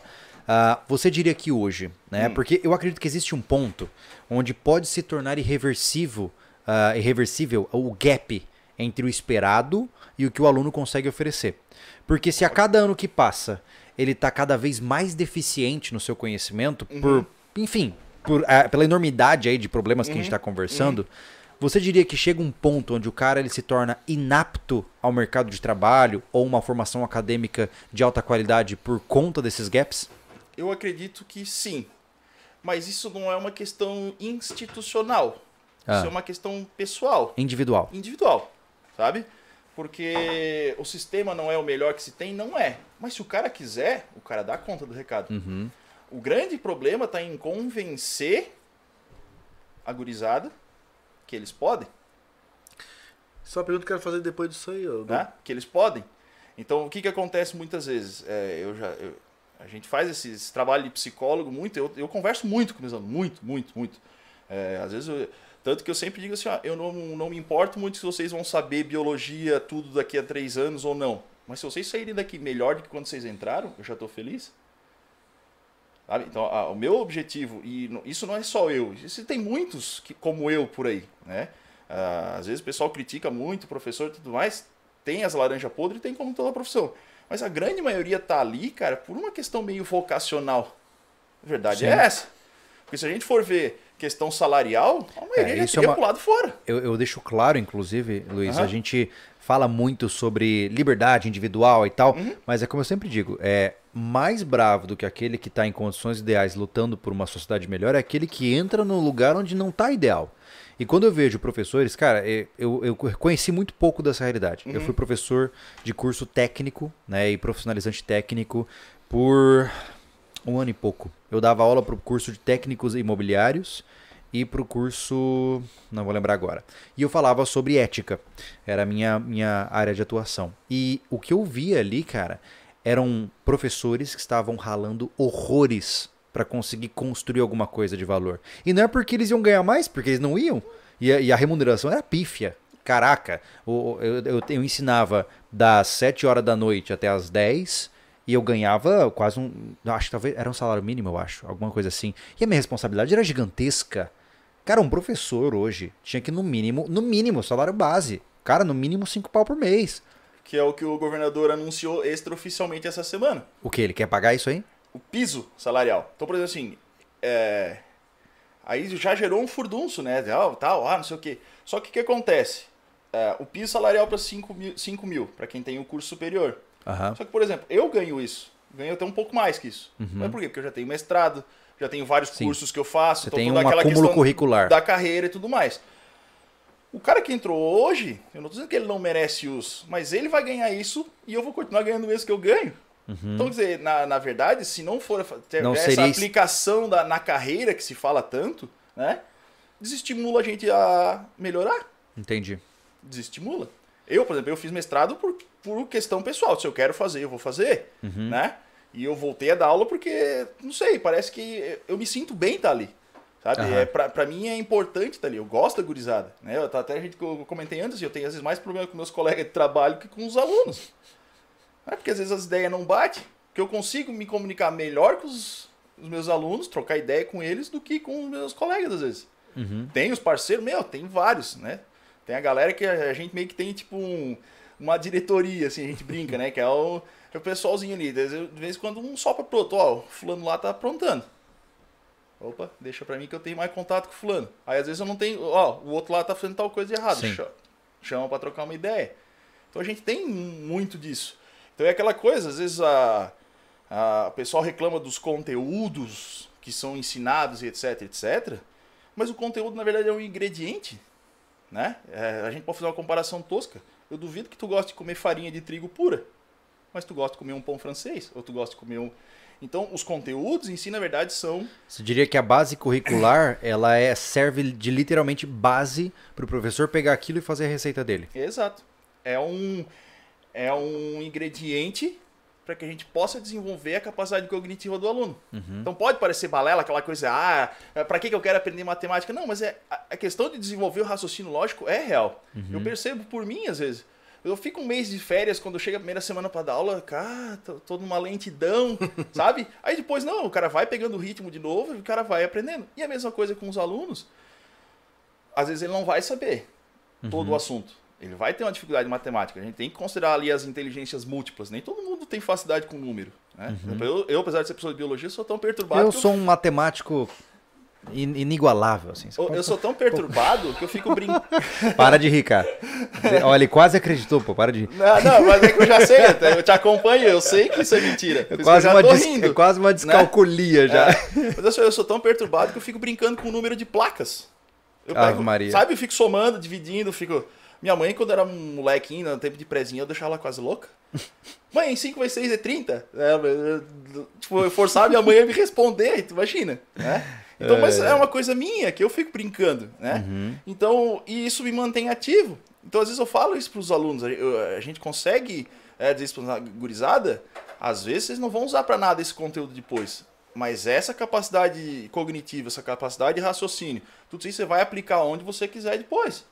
Seja lá onde for, né? Então a gente tem que ter esse manejo. Porque se a gente não tiver ingrediente, a gente não consegue construir nada. Sim, a escola já deixou de ser aquela coisa conteudista. Hoje em dia se fala muito em projeto, eh, projeto de vida, etc, etc. Mas o conteúdo tem que ter ali. Ele precisa estar Ele ali. é a base, né? É, ele É, precisa estar ali pra gente poder construir alguma coisa. Faz sentido. O que, que você ia perguntar, Anderson? Não, eu queria. é, é, a gente vê uma mudança muito grande no comportamento da molecada hoje, né? Aham. Criar um filho tá complicado. Sim. Né? Tanto na parte educacional quanto social, o negócio todo, né? É, eu vou te dar um exemplo, né? É, e eu quero saber de como é que tá Uhum. isso, porque tu vem. Nós estamos aqui com um cara consegue comparar desde aluno Uhum. a estar lá dentro do processo hoje. Sim. 2016, é, antes de entrar ainda para a equipe, quando tinha a loja lá em Canasvieiras, eu peguei, eu tava fazendo um trabalho, abri uma empresa por conta própria, né, de reformas e reparos, que era o que eu sabia fazer. Entrei na crise de 2016, ca- cara, tô desempregado, vou fazer o que eu sei. Uhum. Mas eu peguei uma, uma obra no colégio estadual lá do Santinho, deve conhecer Sim. né, o, o- o diretor lá da época, né, o, o, o, o, o- o- o diretor da APP, né, me contratou direto por uma carta convite. E eu trabalhei lá, acho que por uns, Júlio, acho que foi uns, Foi um tempinho. Dois pô. meses É, lá foi um fazendo aquela obra lá, é, né? Foi. eu vi, dividia ia à noite pra lá e no final de semana eu ficava o dia inteiro trabalhando porque eu tava construindo a loja. E cara, o, o Diogo, naquele período que eu fiquei lá, eu peguei muita amizade com o Diogo, que era o cara que eu conversava, era meu porta-voz lá dentro, lá, né, com a diretora. Um dia eu cheguei pra ele e falei assim, cara, como é que tu consegue dar aula? Ele assim, Anderson, é uma negociação todo dia. Eu, cara, um fuzuê. Um fuzuê. Eu passava lá da sala, assim, ó. Eu ficava transitando em outra sala tava vazia. Era uma loucuragem, porque a molecada tá muito frenética. E eu acho que também é uma questão da nossa época, a gente respeitava muito o professor. E mais uma vez, né? E eu sei Anderson? que hoje em dia, eu já venho da minha irmã, que também dá aula pra criança pequena em creche, enfim, né? Ela é professora de. de, de, de- como é que a gente chama? De creche, né? Não. É, fala. Ensino infantil, educação infantil. Educação infantil. E ela já fala, pô, a molecada tá difícil, já desde pequeno, né? Mas- Como é que, como é que, que é hoje, Luiz? Como é que tu vê o comportamento desses, do, da, da molecada dentro da sala de aula. Porque, como tu falou, tu tem que instigar o potencial deles. Porque todo mundo tem potencial. Basta Sim. trabalhar, né? Como é que tá isso hoje? Como é que tu descreve isso pra gente, cara? Aí agora. aí- aí agora- é cortes polêmica, né? Tá faltando família, cara. Tá faltando família. Verdade é essa. Eu vou te dizer o seguinte: eu não chamo mais pai de alu- de aluno na escola pra conversar sobre o filho. Porque geralmente. Tu eu- assume o lugar. Não, não, porque geralmente eu me arrependo. Ixi. Porque geralmente eu olho pro pai e eu entendo. Você é quem tá errado. Não, eu entendo por que, que o filho é daquele jeito. A culpa é sempre a do pai. Com certeza. Não, não é que a culpa é sempre do pai. Não, mas é, a psicologia é. Não é, é, mas, boa, é verdade. Mas não é nem uma questão de culpa. Aham, sim, claro. Não, é, né, não tô nem Sim, mas culpando. o cenário, né? O Mas cenário é pelo montado. cenário tu é. entende, cara. É, e assim, lembre-se mais uma vez, cara, a gente tá falando de realidade de Santa Catarina, gente. Eu venho de Mato Grosso do Sul. É. Lá é o Velho Oeste. Eu tinha um amigo meu, um acadêmico. Como era o nome dele? Nossa, esqueci completamente. E ele era professor Você do não é ensino seu pai, né, público. que lembra todos os nomes e sobrenomes. Nunca, nunca, nunca, nunca. Eu, eu também É, tenho esse problema, cara. é, eu, eu tenho dificuldade com nomes, eu sou o oposto. E aí, cara, ele falava pra mim que uma vez ele tava dando aula, o aluno chegou e botou o revólver em cima da mesa. E aí ele tem que jogar o jogo. Fala assim, pô, que revólver bonito, hein, cara? Aí o cara, é, você quer, tem que respeitar. E ele tem que jogar o jogo. Cara, existem colégios é, que eu tive a oportunidade de conhecer de perto. Eu juro pra você que eu me questionava se eu não tava entrando num presídio infantil. Porque o colégio parecia uma prisão, tinha a mesma, es- o mesmo- a, mesma, es- é, a mesma estética, tinha segurança, tinha portão com cadeado pra gurizada não fugir da aula, sabe? É, os alunos eram estranhos, os professores eram assustados, eram vítimas praticamente, pareciam realmente guardas é, das celas. Era uma situação assim que te deixava pensando assim, meu Deus, o que acontece aqui dentro? E eu não sabe? tenho uma arma pra me defender. É, não, é, mu- é muito louco, assim, porque é que nem eu falei pra vocês, cara, Santa Catarina, gente, eu tô dizendo porque eu venho do Velho Oeste e eu não tenho, gente, eu não tenho nada contra Campo Grande, Mato Grosso do Sul, tá no meu coração, é a minha raiz. Mas o sistema educacional que eu conheci lá não tem nada a ver com esse que vocês falam aqui. E, e é por isso que eu digo que Não, eu al- sou um grande. Alguns colégios aqui, Júlio, já passam por isso, cara. Não, mas o que eu tô pontuando, um tempo atrás Anderson- conheci uma professora que ela tava negociando com um dos alunos do colégio porque ele fazia parte de gangue, cara, aqui, aqui, né? Sim. Norte da ilha.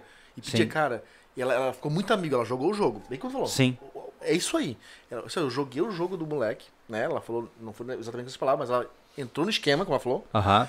E tratou o cara como melhor amigo. Então, assim, Sim. por favor, não traga Mas- arma pro colégio, não traga drogas. Mas a favor. grande questão- Lá fora, faz o que tu quiser. Mas o boa. problema, né, que eu digo é o seguinte, eu sou um grande crítico hoje do sistema educacional, porque a realidade que eu vi, ela me preocupou.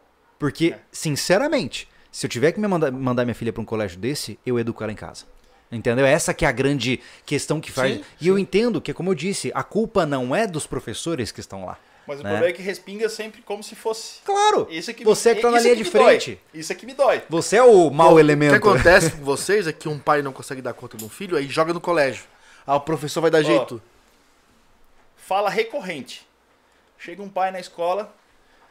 Professor, eu não sei o que fazer com meu filho. Ah, deve ter muito, né? Aí eu olho pra ele assim, pai, aí o senhor imagina eu com o seu filho e mais 40 dentro da sala. Se você não sabe, imagina eu. Não, aí imagina assim, se o senhor é só um, É. eu tenho que dar conta do seu e de mais 40 junto. Não, não dá, não dá. Né? É uma loucura. E pior, a gente dá conta. Mas, mas sempre acaba. É, milagre ou não, Mas o que eu percebo. Luz, é que é, é, o- sempre o desinteressado ele vai ficar pra trás, né? Se ele quiser ficar pra trás, entendeu? Então, o que, eu o que eu me pergunto é quantos potenciais gênios nós perdemos na humanidade por uma, no Brasil especificamente, Sim. por falta de uma metodologia que fosse mais efetiva. E eu entendo que um colégio nunca vai suprir o buraco de uma família disfuncional.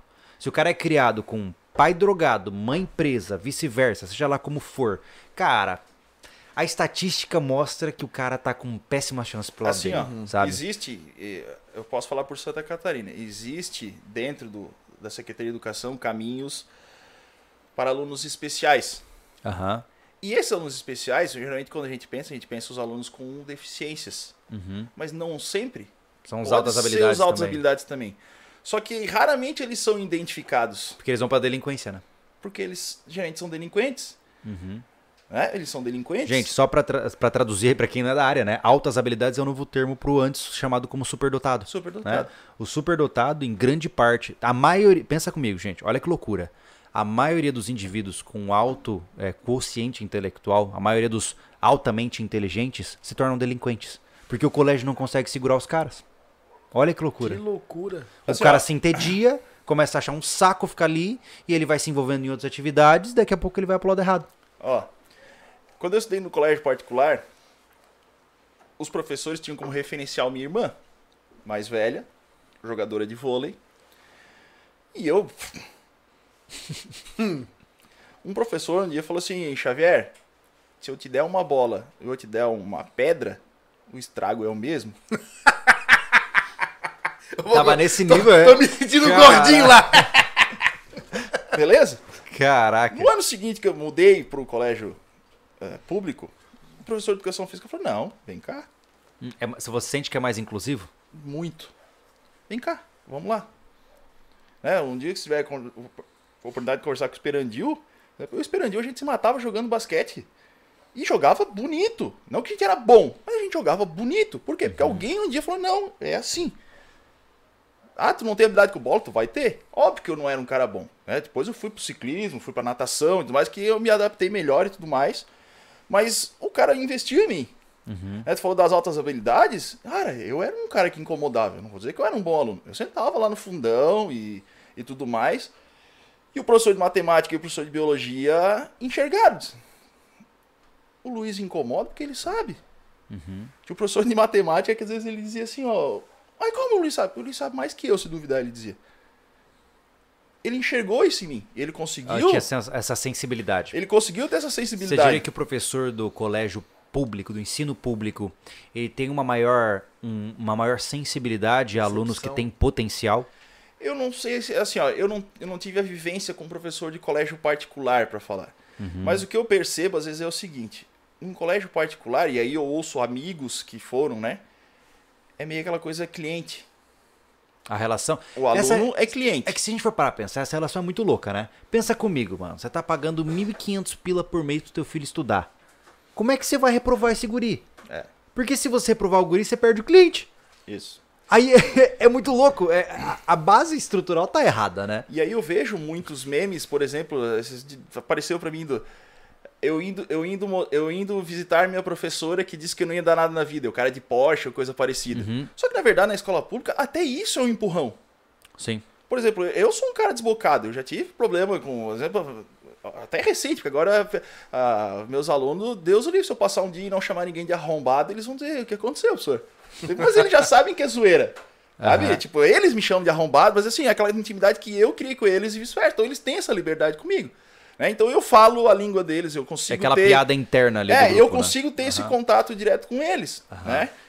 Então eu tô ali, eu tô estimulando eles, eu tô falando isso e tô falando na linguagem deles. Então mesmo quando o aluno não tá incomodando, quando ele não tá querendo produzir coisa parecida, quando eu xingo ele, é a tal da psicologia reversa. Uhum.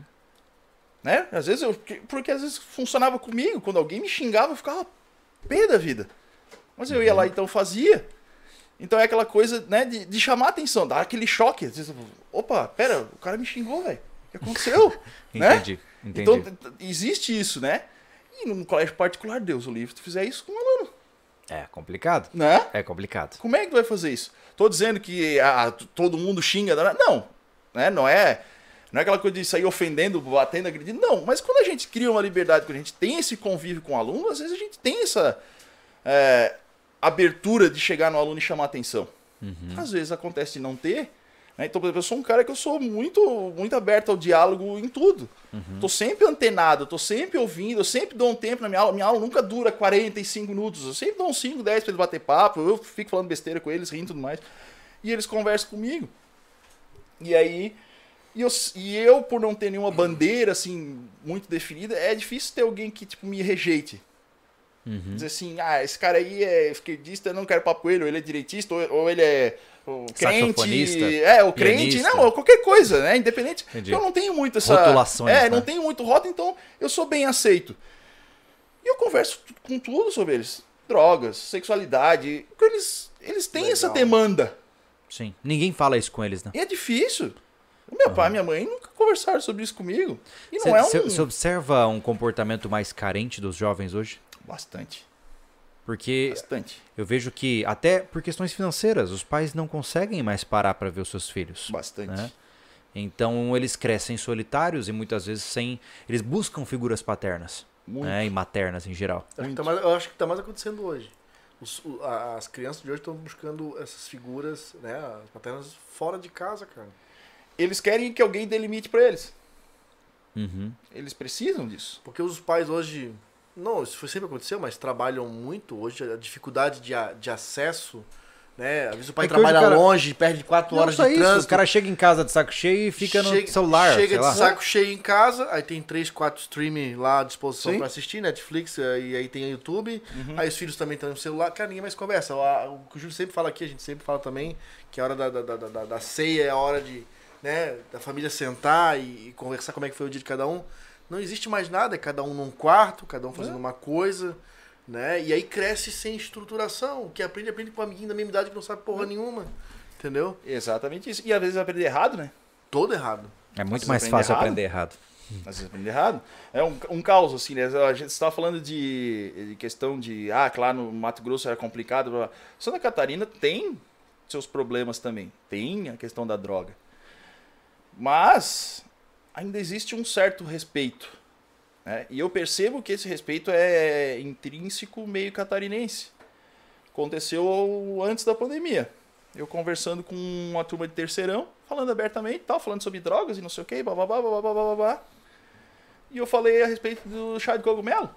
E aí eu fiz a piada, né? Que todo cogumelo é co- comestível, mas alguns só uma vez, né?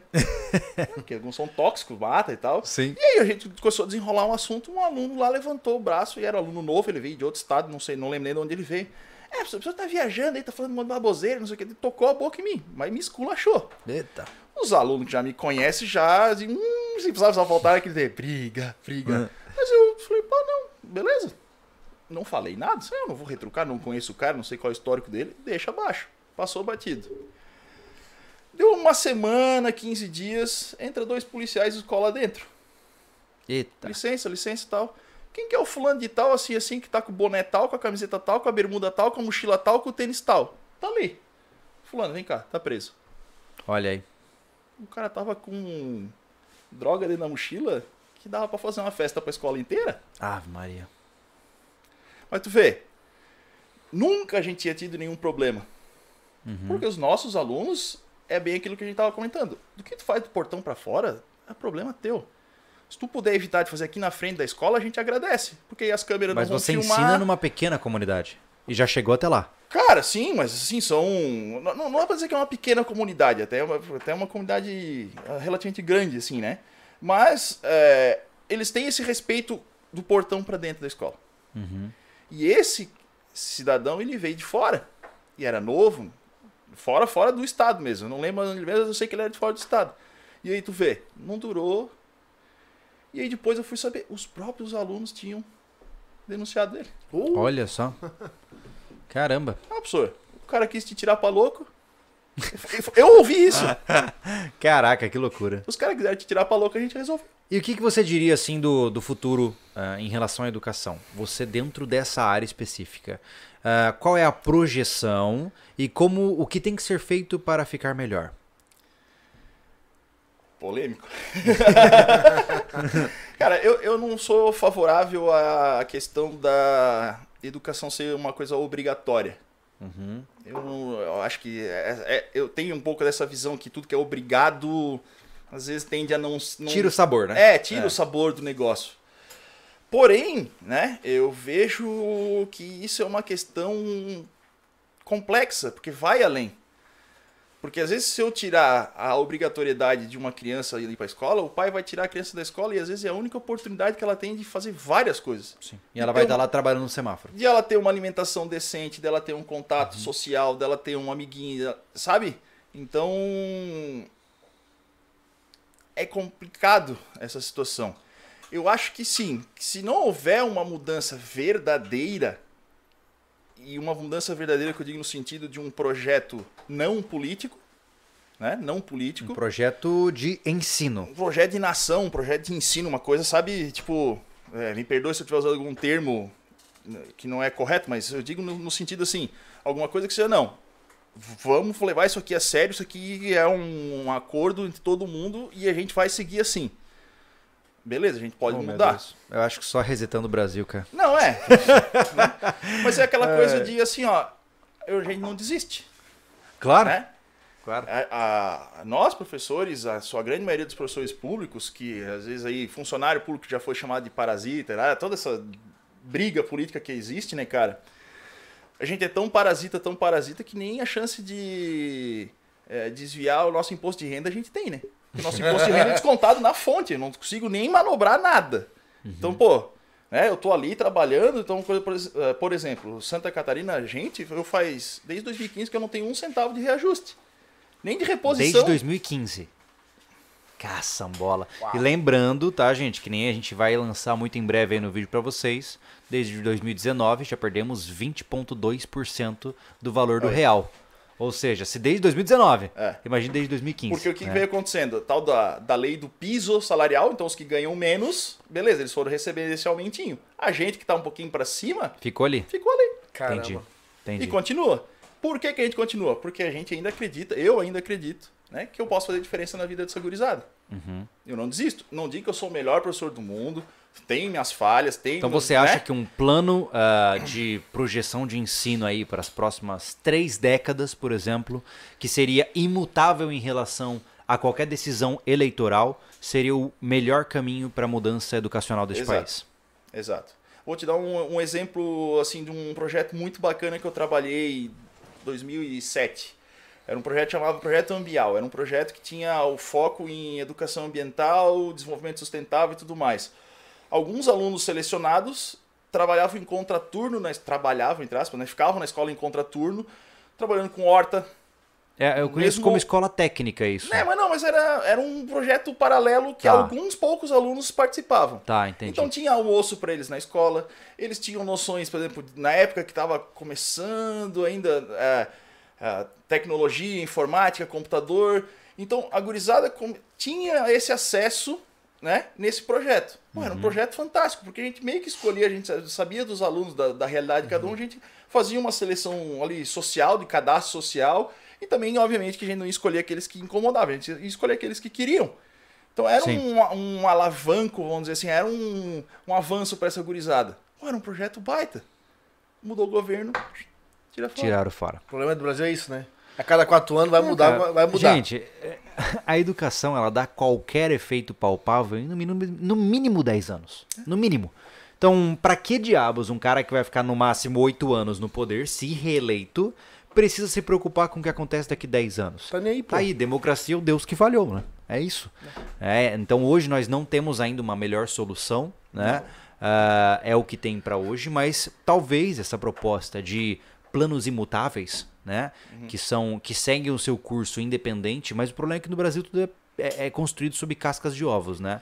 Então, se nem referendos são respeitados no nosso país, imagine um plano de 3, 4 décadas, né? Mas é o que eu volto a dizer. Nós, professores, Uhum. somos a linha de frente e somos aí o que pode estar fazendo a diferença nisso aí. Mesmo com o sistema todo falho, Uhum. pode ter certeza. A grande maioria absoluta tá ali porque acredita que pode fazer diferença na vida de alguém. Tá, e você acha que essa pandemia, eh, até quando vocês vão ficar nesse funcionamento complicado? Cara, eu assim, ó. Eu tomei a primeira dose da vacina semana passada. Até por isso que meio que me animei a começar a sair de novo. Até por isso que eu topei e vim aqui hoje também, porque eu já sabia, né? Já estava agendada a vacina e tal. E se a con- continuar a vacinação do jeito que está indo, eu acredito que depois do meio do ano, caso não piore mais os casos, né? Depende de como tiver, a gente consiga começar a voltar para uma normalidade. Consiga Você acha que vai ter muita muitos desafios? Você acha que a gorizada deu uma desacostumada com a Bastante. rotina? Imagina. Bastante. Pois é, Imagina, cara. cara. Pois é. Bastante. Porque mesmo que os que voltaram para o colégio agora no começo de ano, semana sim, semana não, Uhum. o ritmo tá. E eles reclamam. Tá easy. Nossa!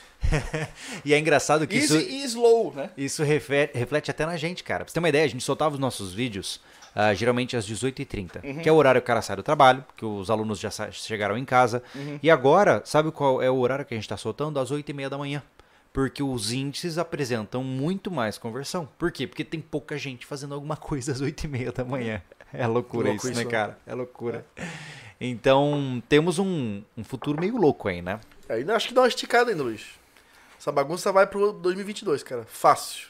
É porque, assim, na verdade, Santa Há Catarina, né? Santa Catarina foi o único estado que voltou com a aula presencial. É mesmo? No, na- que eu tenho conhecimento na federação, que ah, né, o Brasil foi o único estado que voltou e manteve. Olha só. Rio Grande do Sul, eu tenho ex-alunas minhas aqui que estão estudando lá, que eu soube agora, faz 15 dias, um mês, que eles retomaram. Mas estavam à distância. Paraná, se eu não me engano, posso estar, posso estar enganado. Mas pelo menos as redes públicas estavam mantendo o pessoal no home office, no Olha ensino só. à distância. Eu acho que a gente vai colher o resultado dessa, entre aspas, ausência escolar ah, nos próximos cinco anos, né? Eu a gente acho vai assim, ó, sentir esse negócio, né? Eu acho assim, por um lado, criou-se um aprendizado legal. Porque é uma coisa que a gurizada não imaginava que poderia existir. Uhum. Porque mesmo eles sendo tecnológicos, eles são limitados no tecnológico deles. Porque o tecnológico deles é diversão. Funcionalzinho básico ali, É o entretenimento. Instagram, é lá o Snaps, é, Snapchat, o que tinha, era- é básico, Mas não pra educação. mas não para educação. Aham. E aí eles começaram, a, isso gerou um aprendizado tanto para nós quanto para eles, que opa, dá para fazer um monte de coisa por aqui, cara. Legal. Eu não preciso estar lá na frente do cara para ter uma reunião com ele. Eu posso estar na frente de uma câmera e ter uma reunião. Versatilizou, né? É, então, querendo ou não, gerou uma nova dinâmica, uma nova possibilidade, que isso, né, como tá gerando no mercado de trabalho mudanças. Cara, mas isso- a internet já dá pra estudar já faz tempo. Tá, mas. A minha primeira esposa, cara, Ah. ela estudou em 2014, 2013. Ela voltou a estudar, já Uhum. com 37, 37 anos, acho que foi, já tinha, 36. E eu tentei também fazer, pela quinta vez, fazer a IFSC, pra ver se passava em edificação. Uhum. E nós estudamos juntos e eu tava com dificuldade de entender textos e tudo Sim. mais. Eu vou procurar aulas no YouTube. Sim. Tô falando lá em 2000, porra, 2014, cara, Sim. 2000 por aí, 2015. E eu falei assim, ó, Graziela, cara, cara tem aula completa no YouTube. Eu consumia nada de YouTube naquela Uhum. época. Mal consumo hoje. Eu trabalho no YouTube e mal consumo no YouTube. Uhum. Eu falei assim, ó, tem aulas completas. Cara, ela, ela fez o estudo dela completo por vídeo aulas no YouTube, tá? Cara, ela, ela, ela, ela passou, se eu não me engano, em 16º na UDESC, em Biblioteconomia e Gestão da Informação. Uhum. Ela foi uma ótima... é, é, é, e ela foi uma ótima aluna depois, claro, mas ela se classificou muito bem. Pra tu ver, cara. Então a internet é aquela coisa. Claro. Tem que saber o que, que saber. procurar pra estudar também, Tem né? que ter um filtro, né? Tem que ter um filtro. Tem que ter um filtro o e problema, tem que ter uma dedicação, o né? problema é que é uma desgraceira que te distrai muito ao mesmo tempo também, né? Olha, eu posso te dar um exemplo bem, bem rico disso daí. Eu entrei no mestrado em 2008 e tinha um camarada lá, é o Paulo Jubilu, é de Floripa ele, agora. O Paulo Jubilu, ele fazia mestrado comigo e ele dizia, cara, eu não quero mais dar aula. Não quero mais entrar em sala de aula, tô cansado. Ele é professor de cursinho, ele fazia maior da correria, dava 60 aulas por semana, sabe aquela loucura de cursinho frenético, aula, aula, aula, aula, aula, aula. Esse é um mundo louco, né? É, e ele falou, cara, eu não quero mais isso pra mim. Eu vou criar uma empresa e eu vou ganhar dinheiro sem sair de casa. Esse cara tem um dos maiores cursinhos online de biologia do Brasil, cara. Olha só. Olha só. Que legal. E assim, ó, ele dinamizou o negócio de um jeito que o aluno paga lá uma taxa mínima, que qualquer um que tiver empenho consegue pagar, coisa de 20 reais, sei lá, ou algo assim.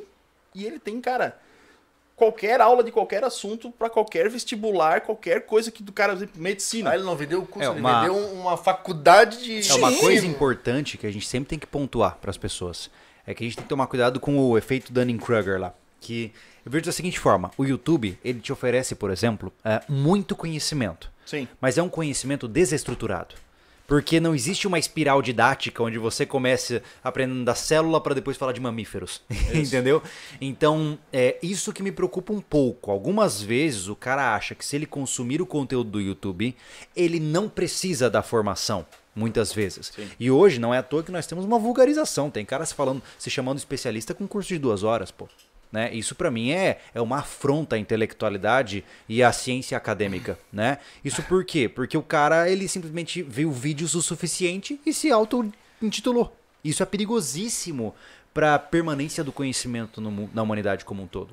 Na hora que você se empodera de supostamente um conhecimento que você adquiriu de forma autônoma e acha que está pronto para o mercado, cuidado. Você provavelmente deve ter muitos gaps aí na sua aprendizagem, eu, eu fiz faculdade presencial, né? Somos aula, dois. Aula de segunda a sexta e sábado de manhã. Eu tinha aula sábado de Eu manhã. odiava a aula de sábado de manhã. Cara, tempo da caatinga, saía da balada e ia direto, só tomava Ave banho e ia. Vai, Santo né? Deus. Eu não podia. Era, era, era neurociência ainda. Não, Você era- imagina a era- loucura. Era, cara, assim, ó, é, é, é, é é outra coisa que eu, que eu sempre converso com os alunos, assim, né, cara? Universidade, né? A universidade. Tem coisas que se tu não fizer ali, depois tu nunca mais vai fazer. É verdade. Pro bom, É uma janela que se fecha. pro bem e pro mal, né? Eu digo pra eles isso. Mas eu, eu, o que eu, o que eu- é, Desculpa, eu lembrei. Tinha uma festa famosíssima no curso de medicina da, da faculdade que era o paracetamol. Cara, era... Não, é, cara. é, Ah, é. Se eu for contar todas mesmo, nossa senhora, dá pra fazer um. outro podcast. É, não, e, e assim, ó, eu era um cara comportado, assim, tipo, comportado. Né? Uhum. Ah, eu tinha os amigos lá da- que gostavam da- das droguinhas e tudo mais, assim, os caras não deixavam usar droga com eles. Diziam, não, sai, tu não é disso. A gente precisa, ele dizia, a gente precisa de alguém inteligente junto com nós. eles não deixavam, mas assim, eu curtia, né? Curtia bastante. E, mas eu queria dizer assim, ó, é, na faculdade presencial, por exemplo, citologia, falar de célula. Cara, a gente enfiava a cara no microscópio e ficava todo dia lá, uma hora e meia, duas horas e meia. E aí até a gente brincava, ficava desenhando, né, maldita bolinha, maldita bolinha, porque a gente ficava desenhando o que a gente via e tal e tudo mais. Aí tu pega um curso à distância, não é, não é falar mal, mas Já falando? já falando, Complicated. citologia, célula.jpg. Mas, ô, ô, ô, Luiz, olha só. É eu difícil, vejo, né? Eu vejo que tem uma outra coisa também. Vamos combinar que é difícil. Eu, eu, eu não quero soar injusto porque eu sei que tem gente que não tem como fazer um curso presencial. Perfeito. Eu sei, né? Mas, cara, é o ambiente acadêmico. Né? É Puxa, diferente. eu diversas vezes entrava na faculdade de manhã, ia pra biblioteca à tarde e à noite aproveitava para pegar algumas oficinas. Então eu entrava às 8 horas da manhã na faculdade e saía quase 10 horas da noite. Então a minha vida era o estudo. E eu, eu, obviamente, fui privilegiado de ter pais que me ajudaram nesse processo, que eu não precisava, durante todo o meu curso, eu não precisei trabalhar, precisei trabalhar nos últimos dois anos, mas é outra imersão na área. E tudo bem, a, a faculdade ela é só um rascunho, né? um papel mal escrito Isso. daquela situação. Então, sim, você pode recuperar isso de outras formas. E sim, se você for um aluno muito aplicado, um curso EAD dá conta de suprir a, a falta do Mas aí é presencial. a tua dedicação que A vai sua- fazer a diferença. Esse que é o porém. Mas é. É. a mesma coisa do ensino público particular. Exato. No ensino público você pode prosperar? Pode, Pode. mas depende de você. No particular, até quem não quer prosperar muito, o cara vai ser vai encher o saco ali. E aí entendeu? eu te digo uma, essas propagandas às vezes aí de melhores alunos, primeiro lugar de tal curso, primeiro lugar de tal curso, não sei o quê. Né? Tem bastante aí na nossa região aí, né? Não, não vou citar nomes, óbvio. Mas muitas vezes, sabe quem são esses moleque? Ah, É os moleques da escola pública que se destacam e aí o colégio particular vai lá e cata ele e dá uma bolsa pra ele. é mesmo. Aham. É? Não É sabia. status, velho. Pô, tem um esquema aí. É status. Que demais, cara. Não sei o que. Tem história aí depois? É É. dono. Fala aí, Thiago. Diga aí. Não, inclusive, nesse assunto aí, sabe esses que propagam essa primeiro colocado, tudo? Eu já fiz um pré-vestibular assim, você assina um contrato, você é aluno deles por, por dois anos. Após terminar. Então, se você passou por outro motivo, você continua sendo aluno deles, aprovado. Olha só, É. então você meio que empresta o direito de uso de imagem. Exato. Quando, Caraca. quando, eu, quando eu fiz o primeiro vestibular, eu fiz o vestibular para oceanografia. Aham. E era um curso extremamente concorrido e só tinha um em Santa Catarina. E eu estudava no colégio público, eu não fazia cursinho e eu fui sondado. Os caras quiseram me É catar. mesmo, porque cara? o meu professor fez propaganda porque ele dava aula no cursinho. Mas eu não fui, Hum. porque já tinha isso. Isso lá, 1990 e pouco. E eu tive o prazer de passar no vestibular com a camiseta do colégio público e passar na frente dos, dos caras que iam fazendo, fazendo Olha cursinho. só, cara. É, eu, eu tive esse. Eu digo, a gente tinha sangue no olho. A gente Entendi. tinha essa, essa É, vontade. é é como eu sempre digo, gente. É, no final, se resume ao indivíduo. É. Né? A, a minha faculdade, se você derrubar a carteira de identidade lá na frente, você tá matriculado. não, tem, tem- não tem nem vestibular direito, né? Qualquer um entra. Ah, mas se formam bons profissionais e péssimos profissionais. Em todos. né? Como qualquer outra área, eu conheço indivíduos que se formaram em faculdades incríveis e são péssimos profissionais. Porque não se trata apenas do ambiente de formação, né? Cobram muito. né? Assim, ah, o cara sai da escola e não sabe nada. O mercado de trabalho é coisa parecida. Quando tu se formou, tu sabia trabalhar como Você é psicólogo? doido, meu irmão. Você é doido. Quando eu arrisquei entrar numa clínica, eu falei, o que diabos eu estou fazendo aqui? Tanto que eu tive que entrar na minha. Eu comecei a fazer uma pós de base analítica. Eu comecei a fazer supervisão, entrei em processo terapêutico, e aí eu falei assim: opa, agora eu consigo ter alguma base. Porque eu me sentia um Zé Ninguém. Ó, eu sou licenciado e bacharel em biologia. Eu sou especialista no ensino de ciências e eu sou mestre em ciência e tecnologia ambiental. Eu não tive uma disciplina em nenhum desses cursos que me disse assim, ó, o mercado de trabalho funciona assim. É. É, mas, é, mas tem um Vai. porém, né, cara? Tem um porém muito importante. Ah, a gente tem que tomar muito cuidado quando a gente entra no mundo acadêmico, porque ele te engole e te coloca numa bolha. Ah, sim. O que, cara, o que tem de gente que criou uma, um rumo acadêmico e não. Esse cara, ele não consegue entrar no mercado de trabalho. Ele entrou tão fundo no mundo acadêmico que ele não consegue mais entrar ali. O único caminho que ele tem é ou virar pesquisador, ou virar professor de universidade, ou virar professor de alguma coisa. Porque o cara entrou numa, num nicho de estudo acadêmico que o limitou em alguns aspectos. É, é extremamente comum isso acontecer. Né? E, e eu me assustei com isso. Quando eu, quando eu apliquei ao mestrado, eu ia começar o mestrado e tal, e aí eu descobri que tinha que fazer uns network, tinha esquema para entrar no mestrado. E eu falei assim, ah, cara, não é pra mim esse negócio. Porque eu percebi que eu ia ser cultivado em um mundo que não era o mundo que eu queria, pô. né? Eu quando entrei na faculdade de biologia, que daí depois eu desisti de fazer oceanografia por vários motivos ali e tal, que também renderia um outro podcast só essa a desistência da oceanografia, eu entrei na biologia. E aí eu fui num cara que eu conhecia dentro da, da, da instituição e disse assim, cara, eu preciso trabalhar, eu preciso pagar a faculdade. Tá, Luiz, que curso tá fazendo? Biologia. Tá, cara, o que é o laboratório de informática? Eu aprendo rápido. Me ensina. E o cara apostou em mim e eu era o único bolsista do laboratório de informática lá da instituição que não fazia ciência da computação. Olha só. E eu passei dois anos trabalhando lá dentro e chegava no final do mês e eu, pai, me empresta 50 pila. Pra quê? Pagar a faculdade. Então É. ainda ia lá, bancava, bancava. Então eu, durante a faculdade, eu não tive muito essa possibilidade de me enfornar lá dentro do, do mundo acadêmico. Uhum. Vivi, tive as experiências, mas trabalhava igual um doido, trabalhava Sim. de manhã, fazia faculdade de tarde, trabalhava de noite, festava de madrugada, né?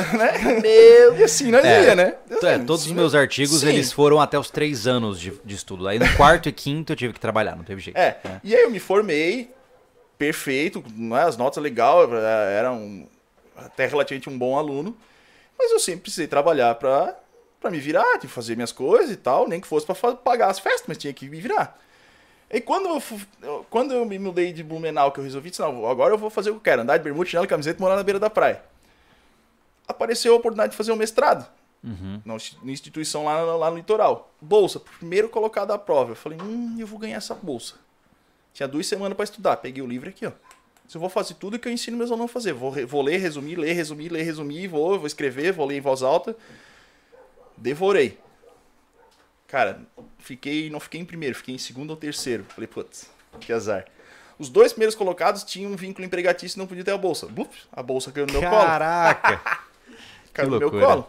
Aí eu tive essa, essa oportunidade de. eh, Foi a segunda janela que se abriu, de viver essa questão do mundo acadêmico. Eu não tinha horário pra nada. Mas às vezes eu passava o dia inteiro dentro da universidade. Sim. Entrava dentro do laboratório, ficava o dia inteiro É lá. um mundo fantástico, né? É. é Ou um às vezes mundo também fantástico. passava. eh, E aquela coisa assim, ó. Passava um mês não aparecia dentro da universidade. Ninguém me ligava pra perguntar se eu tava vivo, se eu tava morto, nada. O dinheiro da da bolsa no, no, no- dia 5 tava lá na minha conta. Hum. Aí Eu quis fazer um curso, fui, fui, fui surtei se eu vou fazer um curso, apareceu uma oportunidade de fazer um curso todo em inglês, eu não dominava o inglês e tal, mas eu vou lá fazer esse curso. Fui pro Rio de Janeiro, fiquei lá quase um mês no Rio de Janeiro. Ninguém me ligou pra perguntar se tava tudo bem, se tinha morrido, se tava... Eu fui lá, fiz o curso numa boa. É, isso é legal. Essa Sabe? liberdade Então, do mundo assim, acadêmico, eu, tenho- né? eu É. tive uma liberdade que daí quando terminou o mestrado, que eu tive que voltar pro meu mundo, por quê? Né? O mercado de trabalho, beleza, mas eu não sei o que é o mercado de trabalho, não consegui aprender. Eu tenho vários amigos da biologia que estão no mercado de trabalho, na área de pesquisa e tudo mais, mas assim, ó, os caras bateram cabeça pra aprender. É. Esse é, um- eu acho Né? que é um déficit da, da e aí eu faculdade. tive, que, É. eu tive que voltar, então, pro- pra sala de aula. Mas voltei feliz, porque é o que eu gosto de fazer, não, não vou negar, eu gosto de de estar ali, da, da muvuca, da, da gurizada, isso me... E- mas eu tive trabalho pra voltar com a rotina. Se adaptar. É. Pra voltar pra rotina. Voltar pro mundo real. Ô, Thiago, me diz aí, cara, é, você falou que tinha um, um superchat legal pra gente ler aí, né? Tem sim, tem sim. O Planeta SNC, que tá sempre presente. É, eu sempre questionei os meus professores pela falta de, de um ensino prático e menos teórico. O que você acha disso, professor Luiz? Vamos lá. é, A gente deveria ter situações mais práticas. Mas para a gente poder desenvolver uma boa prática, a gente precisaria de uma estrutura. E, para desenvolver uma prática, querendo ou não, a gente tem que ter uma teoria.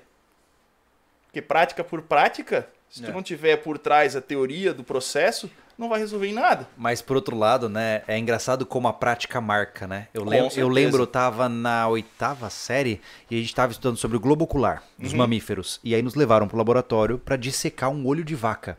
Cada aluno, cada dupla tinha um olho de vaca pra dissecar. Cara, eu nunca mais esqueci daquilo. Porque, ah, nossa, isso aqui é o. Agora nem lembro o nome, mas enfim, aqui, essa aqui é a parte de tal coisa, olha, isso aqui é a retina e tal. E você pegando na mão aquilo, É. né? E eu acho isso fantástico, porque marca, ela sedimenta a aprendizagem, né? Como que é hoje a prática para os colégios? Existe prática? Eu sou, eu sou um. Eu posso dizer que eu sou um privilegiado, porque a minha escola tem laboratório. Uhum. Que ainda não está todo equipado e tudo mais, mas ele tem um laboratório. Então eu, volta e meia, depende do assunto, quando encaixa, eu levo os alunos para fazerem algum tipo de prática, alguma coisa. E é realmente essa, sabe, essa, esse alvoroço. Uhum. Eu, como como biólogo, bom biólogo, tem lá minha coleção dos bichinhos guardados, né, dentro do álcool e tal, tudo mais. Então é um alvoroço, a gurizada pega ah, uma cobra ou isso, ou uma aranha. Então isso realmente é uma, algo que chama a atenção, que dá uma, um impacto na cabeça, né? Até, até é engraçado que a minha esposa uma vez me pediu, a esposa e amiga dela pediu para mim fazer um trabalho com os alunos pequenininhos do primeiro ano, que eu nem trabalho com eles. E eu fui lá conversar com eles, falar sobre os bichos, levei um monte de bicho pra eles ver, etc, etc. No final, gurizada terrorista fizeram até montinho em cima de mim. Pensa, molecada de Meu primeiro ano, Deus. uns 30 pularam em cima de mim, assim, tava lá no meu... ah, né? Santo Deus. Mas assim, ó, passou 3, 4 anos, a molecada não esqueceu disso até hoje. Marca, né? Ah, professor, aquele bicho, não sei o que, da minha mulher, tá... Que... Professor, aquele bicho que teu marido trouxe pra gente ver, tu não lembra? Sabe, a molecada não esqueceu até hoje. Uhum. Só que, nessa correria que a gente tem, nessa falta de estrutura que a gente tem, e às vezes nessa história de ter os conteúdos pra vencer, que ainda existe isso, a gente acaba se atropelando, É, né? é verdade. A É gente acaba verdade. se atropelando. E aí, pô, se o cara tem um laboratório, beleza, mas como é que vai dissecar um olho de um boi dentro de uma sala de aula? É complicado. Tu vai apanhar da diretora, dos alunos, das tias da limpeza. De né? todo Vai mundo. apanhar de todo mundo. É verdade. né? Então, É verdade. infelizmente, É, eu imagino que todo mundo viu na sessão da tarde já, né, na- nos colégios americanos, eles dissecando o sapo e tal. Ah. E, e não só isso, mas aquelas oficinas de marcenaria, de É. construção. Eu acho que, de, de verdade, eu sinto que é isso que falta para o aluno se apaixonar pela ideia. Algo mais Porque, técnico. né? é, não, e não só isso, mas botar a mão na, na massa mesmo, pô. Pô, você vai aprender sobre sapo, imagina, você vai dissecar um sapo, cara. Olha que legal. É, é, pode parecer meio louco, né, pra quem não tem essa, essa sensação, mas é, você ter a oportunidade de ver na prática o que tá impresso em um livro, pode ser a diferença entre o cara se tornar um novo professor de biologia, É, por na- exemplo. na- nas questões, aí tem um pouquinho da questão de ética também, com os bichos vivos a gente não utiliza muito porque. É, ensino é, médio dissecar é animais vivos é um pouco já- É, difícil. tá difícil. Mas a gente usa bastante isso, né? É, né? Tem essa, tem, tem essa jogada. Mas, por exemplo, vou te dar um- uma outra situação boba. Feira de ciências. Verdade, verdade. Eu não tinha o hábito de fazer feira de ciências, de participar de feira de ciências, nem nada. E esse meu colega que eu falei, que é o outro professor que a gente inaugurou a escola, só eu e ele, ele é muito vidrado. Ele é professor de matemática, ele é muito vidrado, ele adora fazer isso. E ele me embotou nessa, né, nesse fogo. Não, nós vamos fazer. Começamos a fazer a feira de ciências interna da escola, todo mundo obrigado a participar, com um trabalho ou outro, com o tema livre, faz o que quiser, blá blá blá. Cara, em dois anos, no, no primeiro ano, nos primeiros seis meses de vida, a gente ganhou feira regional, cara. Que legal. Tipo, sabe, a- os alunos deu um brilho no olho da gurizada, a gente ganhou e foi pra Mas, feira mas regional. ô, Luiz, eu vejo que muitos alunos eles querem ser desafiados. Sim. É isso, fala assim, cara, e aí, o que você vai apresentar de interessante? Cara, o guri vai se quebrar em cinco Uhum. pra achar uma coisa que é mais legal. Os mais competitivos vão querer ganhar dos amigos. Aham. Os que querem se interessar numa. E assim vai. Eu, eu realmente sinto que é, na hora que você desafia o aluno, que vai além de uma prova pra ele tirar uma nota, o, a- a- o caminhar é muito mais rápido. E é, como eu disse, é talvez em um projeto de uma feira de ciências o cara descobre a vocação dele. Né? E assim, ó, os alunos. Foi uma das, coisas que eu mais ouvi o ano passado esse ano, pô, precisa ir às feiras de ciências. Porque, ó, essa escola que eu, que eu trabalho, a gente inaugurou ela em 2018. 2018 a gente já foi pra feira regional. 2019 a gente chegou aí pra feira estadual de ciências. Que legal, cara. Então tu imagina assim, ó, molecada que mal conhecia o bairro direito, no final já tava, tipo, representando a escola pro estado inteiro. Olha só. Então, isso marca, né, a vida Claro. da- E começa a virar um- uma cultura local. Sim, e cada feira sim. eles vão querer ir mais longe. E aí né? começou a convidar os alunos das outras escolas para vir visitar a feira. Então já vira um, uma- um fenômeno social, a comunidade participa, abraça. Eu acho que esse, esse fenômeno de, de competição interescolar é- deveria ser muito mais fomentado. É. No sentido, por exemplo, você vê nos Estados Unidos, né, tem muito disso, né? Ah, tem até a competição de coral, competição de futebol, competição de. Tudo é competição. Todos os colégios têm vários grupos diferentes e Isso- cada grupo compete na sua área de é- atuação. Porque Esporte lá acaba virando ainda- cultural, né, é. cara? O cara É, já vai pra escola e ó, pô, vai ter, vou ter a feira de ciência, vou ter a feira não sei do que, vou ter a Sim, e, e os Agora, colégios competem futebol, entre si. Né? Pô, por que, que não tem entre colégio? Acho que nem tem muito isso, né? Não, esporte ainda tem Ainda bastante. tem, né? Esporte É- é ainda mesmo. tem. Mas, mas é de uma forma. organizado. Organizada? Organizado. É. Organizado. Olha, por exemplo, vou dar dois- os dois exemplos, né? Blumenau tem os Jogos da Primavera. Cara, É mata-mata o é, negócio. não, é, é, é lindo de ver. Sabe? Uhum. Hoje eu já não sei mais, né? Porque eu não tô mais em Blumenau, mas eu lembro da minha época, até quando eu acompanhei Blumenau, era lindo de ver. Blumenau tem lá Uhum. o complexo esportivo do SESC, que é um negócio gigantesco que tem lá, cara. Legal. É lindo de ver, é lindo. Então isso já existe. A- a- Mas não a parte aspecto do esportivo. esporte ainda tem bastante. A parte de ciências está começando a dar uma engatinhada, dar uma resgatada nisso de novo. Eu poderia se utilizar essa, essa tendência da gurizada hoje com foco mais tecnológico Uhum. pra guiá-los pro mundo da ciência, né, cara? Sim, é, a, a Pô, maioria dos trabalhos ser- entra nessa área. Sim. Gurizada fazendo ah, Programação com Arduino. com é. Arduino, com energia renovável. Ah, mas para, fazendo- mas toda feira Hum. tem que ter o vulcãozinho, né, cara? Cara, Alguém sempre. Você, você, alguém aqui já fez o vulcão? Não, Todo- Olha lá, viu? Mas lá a gente já evoluiu, lá não tem mais o vulcãozinho. Não tem. Não, a gente já conseguiu. O que, que vocês fizeram agora, Ah, cara, galera. Um é- geyser. Galera é cabulosa. Galera conseguiu fazer, o, eu esqueci o nome, mas é o tubo de fogo. O alto-falante toca aqui e o fogo fica levantando assim. Ah, os alunos são cabulosos. O Anderson tá criando uma decoração pro seu kit lá? ó. É, não, é- na hora eu já lembrei. Tá fogo na casa. Tipo isso. Mas pensa na alegria do guri que no final Cara, do eu dia o lembro que no, alto-falante no deformou. segundo grau, eu peguei uma feira de Caraca. ciência, peguei uma feira de ciência e nosso tema foi história. Pra feira de ciência, apresentar algo de história e isso foi sobre a evolução da... Evolução não, foi sobre as guerras, as grandes guerras, Aham. né? Cara, foi a melhor apresentação, eu fui sonoplasta. Então, Não acredito, já viu- cara. O que, Já viu- mais, o que mais tu seria? tu já vê o sobrevivencialismo, né? Sim. Nós criamos um teatro de sombras. Sim. E eu era sonoplasta. Então, cada, cada guerra, segunda, eu tive que montar todas as silhuetas, cara. Quase não E era a- os alunos que interagiam, mas tinha que a silhueta de chapéu, de arma Sim. e tudo mais. Cara, eu tive que achar uma playlist gigantesca, numa época onde se baixava MP3, Aham. Pra poder tocar e era tudo muito rápido, tinha que botar o som. Fumaça, cara, foi muito legal. Cara, foi muito elogiada a nossa apresentação, cara. E era de sombras, cara. Foi Olha muito só. legal. Foi muito legal. São coisas como essas que, como eu digo, é, é nessa que o cara se acha em uma área de atuação. A maioria da molecada tá meio solta hoje porque elas não são, desafi- não são desafiados. Pensa comigo, você aí que talvez. Acho difícil que jovens estejam nos ouvindo até agora, porque o papo tá bem adulto, né? Mas Mas. tem uns alunos meus perdidos É, mas olha xingando. só, a per... olha lá. Mas a pergunta principal é a seguinte, cara. Qual foi a última vez que você aí, jovem ou adulto, tá? Qual foi a última vez que você fez algo verdadeiramente desafiador? E quando eu digo isso, não é, nossa, hoje eu vou limpar a casa. Não, não, não. Qual foi a última vez que você sentiu que suas habilidades estavam ali, ó, no limite e você achou que não ia conseguir e conseguiu e superou? Se você me falar, Júlio, eu nem lembro, meu irmão, tomar vergonha na cara, né? Porra, Posso Entendeu? falar, meu, vai fazer um ano. Aí, ó. Vai fazer um ano. Mas, mas, mas é, um, é um prazo saudável. É, mas ainda considerando o ano pandêmico, né? Sim. É, um mas, mas é isso que eu digo pras pessoas. Falo Assim, cara, qual foi a última vez que te desafiaram? Porque se você não lembra, caraca, você tá num estado de dormência gigantesco. Então é, é isso que é fantástico. Quando um professor chega assim, ó, vou desafiar você, aluninho, a fazer um vulcão a funcionar com bicarbonato, etc., dá seus pulos. Cara, o guri, ele, ele, ele tem, tem que sair da zona dele e começar a dar seus pulos, porque ele não vai querer passar vergonha.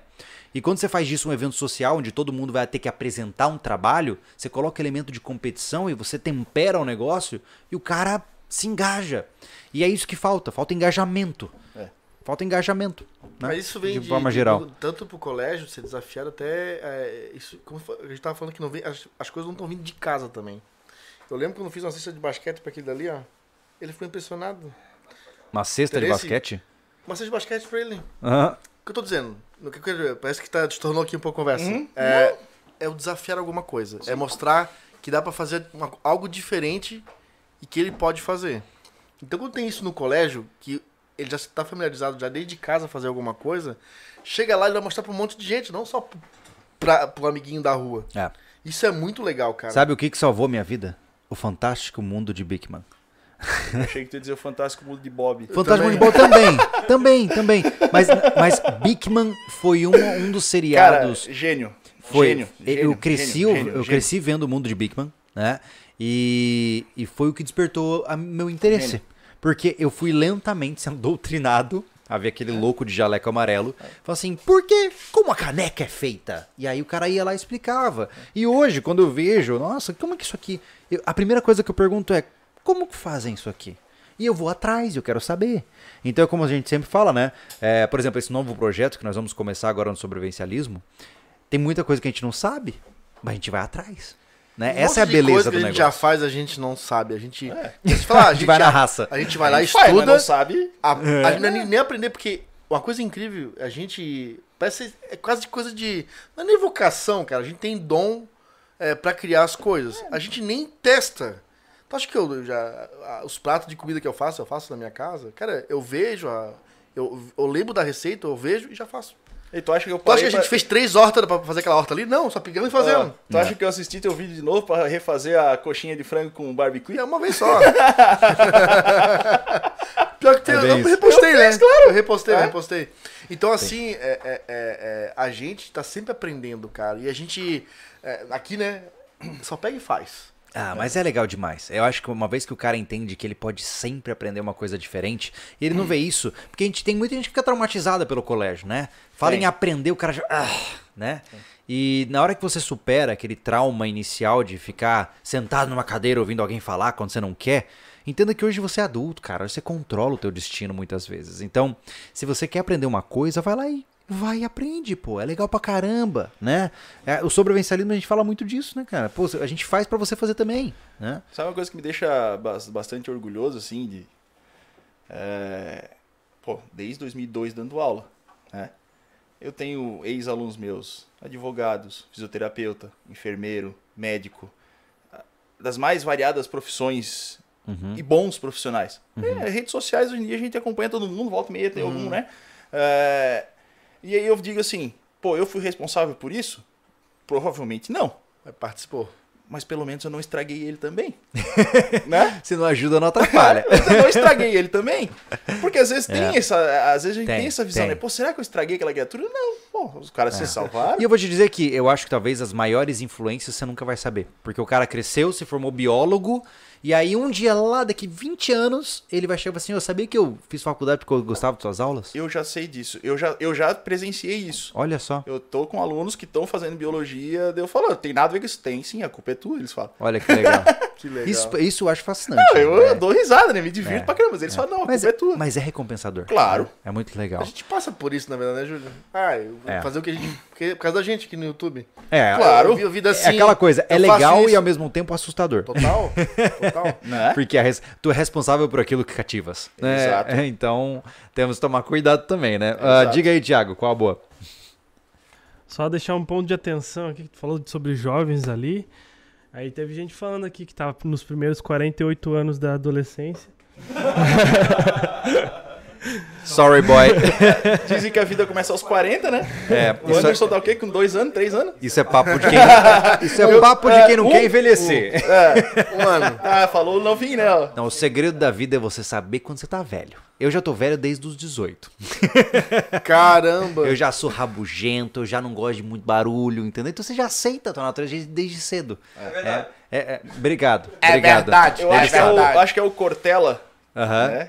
Que ele diz o seguinte: afaste-se de pessoas velhas e aproxime-se de pessoas idosas. Boa, né? boa, boa. então eu, boa. eu sou um idoso de 38 anos. Olha mas aí. eu não me considero um velho. Aham. né? Porque eu já tenho muita vivência e tal, mas eu, eu- dificilmente eu sou rabugento. Aham. Mas quando eu sou também. Ah, Não, é difícil, cara. Difícil. Engraçado como a idade vai puxando pra isso, né? Vai. Eu tô com 41, às vezes me sinto um cara de, um cara de 30 e poucos, mas sou rabugento igual um cara de 60, pô. às vezes. Chato, repetitivo. Os rapazes sabem, sou repetitivo, sou Não, teimoso. Anderson, que isso? Você Sou mora no nosso teimoso. coração. A Sou um gente. cara legal, mas quando eu torço o nariz, cara, É um cara legal, pena que respira. mais ou menos por aí. Mas é, eu amo, amo todo mundo. Amo Você todo mundo. tem mais superchats aí, Thiago? Vamos lá. Tem sim, quero dizer também que a gente tá com um probleminha de conexão, daí o pessoal tá, sai e volta pra ver se melhora, mas tá complicado, né? Aqui o Carlos Magno falou aqui, é, estou aprendendo modelagem 3D e renderização para complementar minhas habilidades. Sou engenheiro. Para mim, o foco principal são cursos pagos. YouTube ajuda muito, mas é só complementar. E o Bruno aqui embaixo pediu para falar sobre os métodos de estudo tradicional, PBL TBL. Legal, cara, legal. É, sobre o, é, a questão do YouTube, eu vejo que o YouTube ele é um- excelente para consultas rápidas. Você não vai se formar numa área com o YouTube pela desestruturação didática dele. Mas, por exemplo, sei lá, eu tô aprendendo sobre AutoCAD. E aí, cara, como é que eu uso a ferramenta aqui que eu não sei? Eu vou lá no YouTube rapidinho, no pá, YouTube. beleza. Não, o próprio SketchUp que a gente usa, você É verdade? consegue é, manobrar qua- quase é, a- a- o programa inteiro, é. a ferramenta inteira, só vendo pequenos é, é, tutoriais no YouTube. Sim, eu até acho que tu consegue se aprofundar bastante no YouTube. É porque depende de quem você segue também, né? Mas você aí é que assim. tá, é o, você que vai ter que se organizar. Que é a diferença pro curso pago. Né? Porque o curso Exatamente. pago ele te organiza, ele te dá mastigadinho Na, É. e na, na, na situação, sequência, a né? sequência. É. Né? Então, de Senão você YouTube- salta coisas, Isso, né? No YouTube É. tu consegue, mas aí tu, você vai ter que ter esse discernimento pra conseguir né, alavancar e abranger tudo que tu E não precisa. só isso, mas muitas vezes você pode estar seguindo uma cadeia didática e daqui a pouco você pula um vídeo sem querer e ficou com um gap que você nem sabe que existe, É. né? Então tudo isso é, é- a gente tem que lembrar, gente, que o YouTube antes ele é antes de mais nada uma plataforma de entretenimento, né? Então O assim, a- é o- no sobrevivencialismo a gente entendeu que se a gente ficasse fazendo aula, o canal nunca, ia Nunca. crescer. Então a gente entendeu, cara, vamos jogar música legal, humor, vamos jogar o jogo de uma forma mais leve, Uhum. fazer os vídeos mais, né, mais interativos, porque o cara ele muitas vezes chega em casa, ele não quer sentar e aprender sobre alguma coisa, ele quer sentar e Porque ver um a gente dia ele vê um alguma vídeo coisa. engraçado, a gente deu uns loucos dentro do carro sacudindo ali, achando que o carro estava em movimento. Mas um dia Foi vê um, vê um vídeo. Luiz, Eu- eu Luiz, assisti. Foi fantástico. Ah, aquela foi melhor. Muito obrigado por você reconhecer a nossa genialidade. Continua. Não, mas eu posso falar, agora eu sou obrigado a falar. Aquele vídeo não teria a menor graça se não, se não fosse tivesse- o Thiago. o Thiago. É verdade. Foi caso pensado. Foi, foi fantástico. Alguém tinha que ter uma Não, certa... na hora, na hora que ele abriu aquela bergamota ali. Entendeu? Não, não, tinha que ter. Mas, é- mas é exatamente por a gente sentir essa necessidade de entreter que algumas vezes a gente pira o cabeção. Porque, como eu falo, pô, tem hora que o cara tá todo sério falando de defesa, de arma de fogo. Daqui a pouco o cara tá dentro de um carro respondendo perguntas, dando risada. E é, é essa versatilidade do YouTube que eu acho fascinante. Mas a gente nunca pode confundir o YouTube com um curso estruturado. Não. Nunca. Porque senão você comete o erro de se achar é, detentor de um conhecimento que você É, não a- sempre a, possui. gente leva os né? conteúdos pro pessoal. Por exemplo, é, nós mostramos ali, né, a gente fala ensinar, vezes se confunde de que tirar um pouco essa palavra ensinar, né? Porque nós somos os pioneiros em tudo que a gente faz. É Não. sempre, tudo é uma é uma busca do, do conhecimento, busca do tema, tudo é busca, opa, isso é interessante, vamos trazer. É feita uma releitura, né? Nada um se cria, tudo se copia. Cara, a roda foi inventada. Exatamente. A roda Ou foi melhor inventada. dizendo, como que é? Você fala metamodelar. Então, assim, Eu vou Luiz, metamodelar. a gente, a gente É. pe- pegou e trouxe piscicultura. Mostramos que, fizer, que é o nosso primeiro modelo, mostramos mais dois modelos de upgrades ali. Opa, o cara achou legal, porra, ele vai se aprofundar. O próprio Henrique, pra que pedala, vai, vai, vai começar a criar tilápia pra comercializar.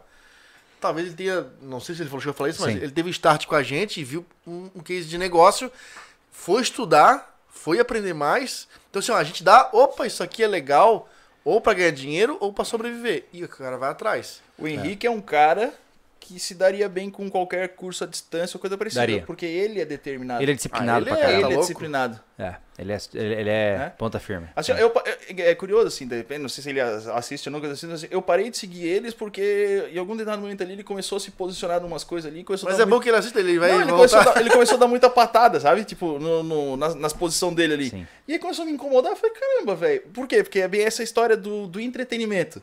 Sim. Eu entendo o lado dele, dou razão pra pro que ele tava falando, mas começou a me incomodar. Eu falei, ah, cara, não vou mais seguir eles. Tipo, parei de seguir um tempo, deu um tempo, parei Uhum. de seguir eles um tempo. Henrique, Cara, se mas- você precisar, depois eu passo o contato do Luiz pra gente resolver isso aí na, na faca. Não, eu conversei, pior que eu conversei com ele via direct, o eu Luiz já é o troquei tipo do ideia com ele. cara que ele conversou já com todo mundo. Ó, conversou com o Cajal, ele indicou, foi o Michael, conversa com o Michael, ele é do Esperandinho, ele já falou com o Legal, Henrique legal. do Quem Pedala, ele Mas vai. Mas é. Mas enfim, né? Puxando agora a sardinha pro outro lado da pergunta Sim. do nosso amigo ali, né? Das é, metodologias, Metodologias. ativas, Cara, eu né? não sei. É, você nunca experimentou?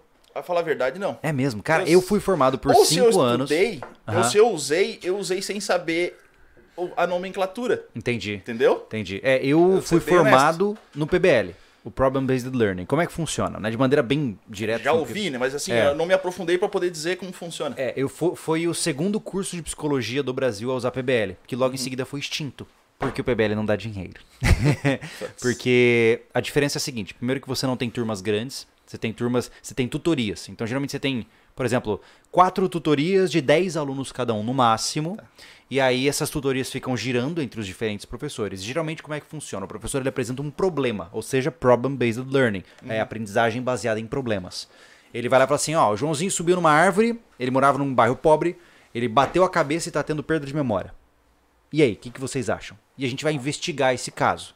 E aí, durante o debate dessa tutoria, a gente vai conversando sobre o assunto, lá, e aí chega uma hora que a gente tem. Bom, pelo que a gente percebeu, ele está com um problema ah, de perda de memória, então a gente vai ter que começar a estudar quais, como funciona a memória, quais são as disfunções clássicas de memória. E aí a gente sai todos os alunos, é uma tutoria mais ou menos duas horas, sai todos os alunos para a biblioteca, para qualquer. Se quiser ir para casa, vai. E na próxima semana voltam todos com as suposições do que aconteceu com o Joãozinho, com todo o embasamento teórico que aquele problema apresenta. Então não tem professor falando e aluno decorando. É o professor propõe um problema, o aluno sai para pesquisa e volta. E outra coisa fantástica, eh, na- pelo menos no meu curso, tinha que era o PINESC. Desde o primeiro semestre eu estava em estágio. Coisa que não acontece em curso de humanas, né? Então, no primeiro, no primeiros, an- nos no primeiro ano, eu estava no PSF, Programa Saúde Família, nos postos de saúde das comunidades carentes. Depois disso, eu fui para. Aí você começa a rodar nos CAPS. Eu tive a oportunidade de passar um semestre em cada CAPS. Passei por CAPS bizarros, por exemplo, pós-trauma de crianças abusadas. Passei pela ala de depressivos eh, de internação psiquiátrica, a ala de esquizofrênicos e bipolares. Então é muito interessante porque você está sempre na prática. Não tem aquela de ficar sentadinho ali ouvindo o professor. E foi isso que me salvou na faculdade, tá? Eu sou um cara que eu, eu tenho uma altíssima tendência à desistência porque eu não tenho paciência para seguir um ritmo de aprendizagem. Eu quero, eu quero fazer do meu jeito. Né? O cara, ó, é mais ou menos esse caminho aqui. Eu falei, beleza, eu vou, né? E ele revisa o que eu tô fazendo. É isso que assim que eu gosto de aprender. Na hora que eu sento numa sala o cara fala, bom, vamos começar. Eu falo, ah, não. eu já. eu, eu, eu tinha é. esse problema. É, É. O que os outros levavam 45 minutos pra aprender, eu aprendi 5. É, e não é, e não é Os nem. outros 40 incomodando, vamos E eu acho que. É, é, é, não é nem uma questão de, ai, porque eu sou inteligente. Não, não, é Não, isso. é- Mas é porque realmente eu tenho um estilo de aprendizagem mais ativa, né? E Então, se eu tivesse feito um curso tradicional, talvez eu nem tinha, tivesse sido psicólogo, né? Então, hoje, eu- a minha recomendação é: se você é um cara ligadão, dinâmico, gosta de fazer as coisas do seu jeito, a minha recomendação é uma. Vá procurar uma metodologia ativa de aprendizagem. A, a diferença é brutal. eu, eu, sem saber, eu meio que aplico um pouco isso com os meus alunos. Olha só. Tá? Porque, por exemplo, eu não sou um cara que escreve muito no quadro. Uhum. Faço lá uns rabiscos, algum desenho, alguma coisa, mas eu não sou de ficar escrevendo texto, texto, texto, coisa parecida. O que, que eu faço muito com eles? Eu explico a matéria. Ah, hoje nós vamos falar de tal assunto. Eu falo de cabo a rabo, explico. De, ah, entenderam? Ah, não entendi tal coisa. Explico de novo, explico de novo, explico de novo. Terminou, terminou. Tá, então agora vocês vão montar o texto no caderno de vocês do jeito que vocês quiserem. Resumo, cópia, do jeito que vocês já. Vocês vão puxar os tópicos que vocês acham importantes disso que a gente discutiu aqui e vão montar o texto de vocês. Uhum. Então, querendo ou não, eu boto a responsabilidade pra cima dele. Eu Sim. expliquei, eu dei o caminho, só agora te vira.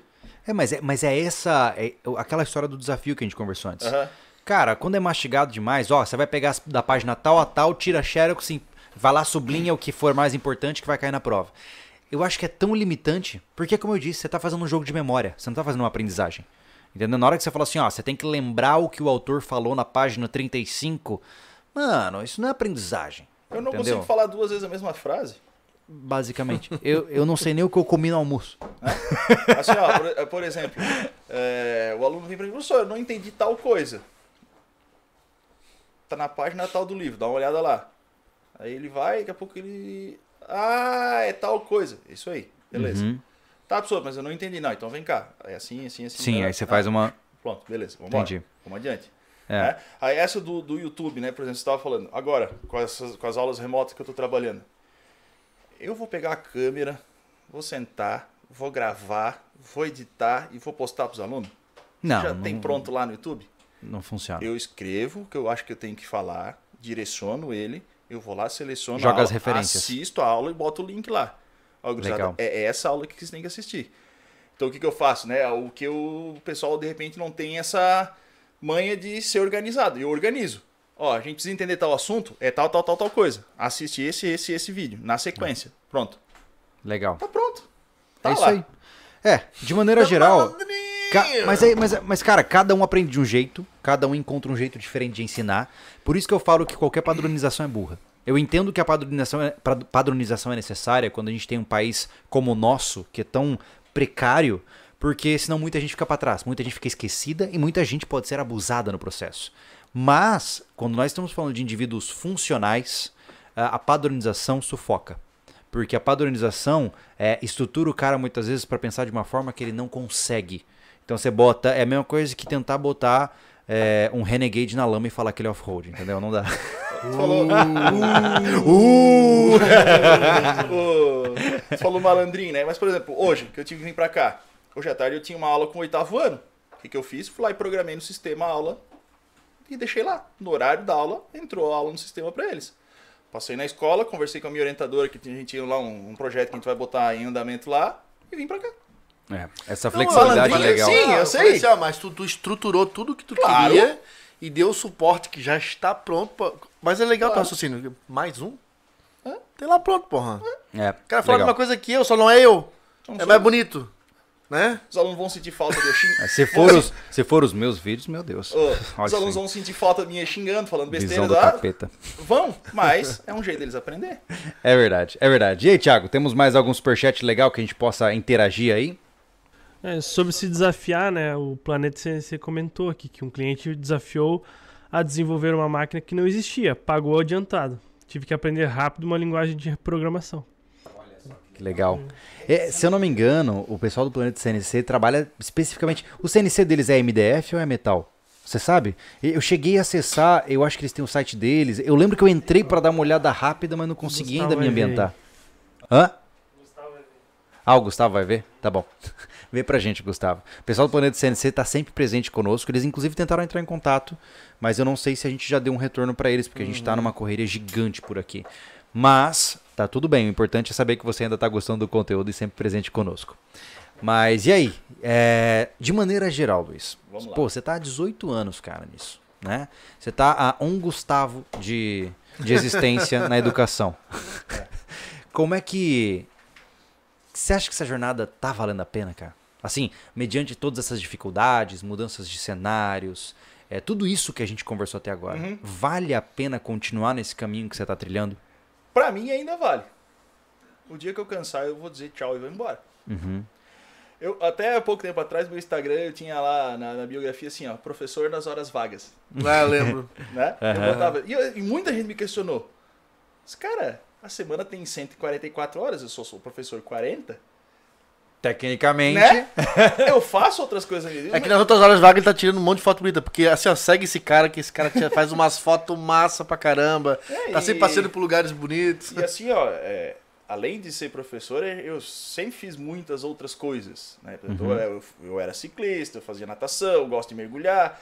Aí depois, tá, tive problemas de saúde, engordei, tô, né? Agora até brinquei ali, né? Fazer a panorâmica pra me enquadrar. Agora, por exemplo, já consegui emagrecer um pouquinho, já posso me pesar em balança de humanos de novo. Tá, porra! É, não, tem que ser balança veterinária, senão dava erro, né? Subia na balança e dizia assim, suba um de cada vez, né? então agora já tô subindo em balança de humanos de novo, né? Tô com um projeto aí pra voltar a andar de bike, a galera, né, que me, me acompanha e tal. Então eu faço muitas outras coisas. E é legal que os alunos que me, acompanham, assim, e tal, trocam ideia comigo, eles veem isso. Uhum. E isso estimula eles, né, também. Legal, pô. Porque eles, eles veem assim, pô, não é só um cara que tá aqui falando biologia ou coisa parecida. Ele faz um monte de outras coisas. Ele É. mostra que tem outras coisas na vida que podem ser feitas, né? E eu acho que esse é meio que um pouco do, do meu objetivo, assim, mostrar Massa. que dá pra fazer as coisas. É, tem muita gente que tem um preconceito com professores, né? De achar que o professor. Tem aquela, aquela fala maldita de que quem não sabe fazer ensina, né? É, E eu acho isso patético. Total, É, é digno de quem não tem hombridade suficiente pra sentar na frente de uma turma e ensinar o que sabe. Porque simplesmente não sabe. E, e eu acho que a gente tem que quebrar um pouco. a- o professor perdeu a autoridade nos últimos, nas últimas décadas, né? na, na nossa época, né? Na nossa época, na, na sua época, na minha época, a gente respeitava o professor porque alguém disse pra gente que a gente tinha que respeitar e pronto.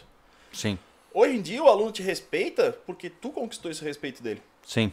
Ele Não é mais tem- uma ele- autoridade Ele garantida. não tem mais essa obrigação.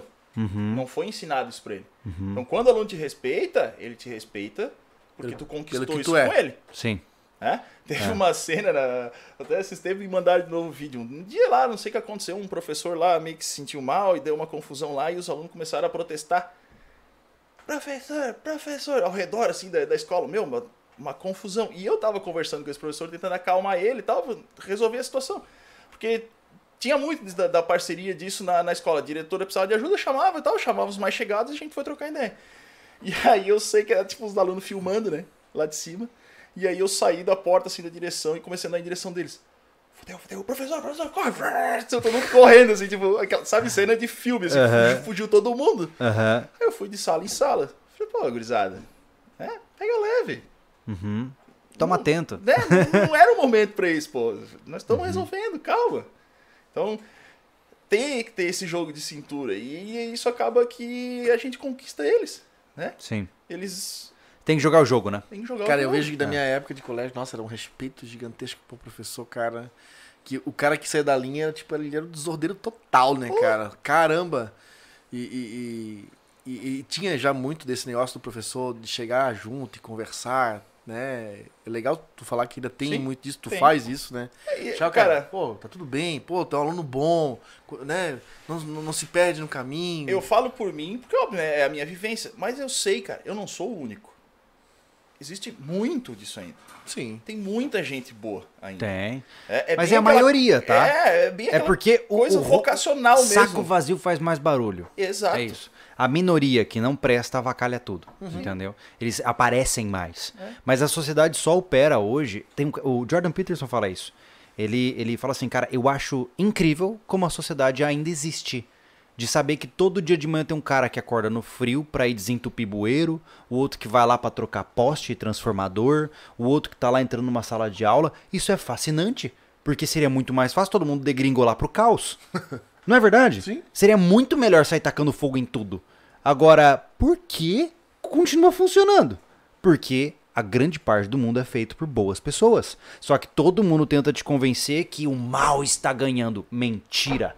Não tá. Não tá. Porque a sociedade só existe como existe hoje porque tem muitas e muitas pessoas ralando muito para manter as coisas como estão.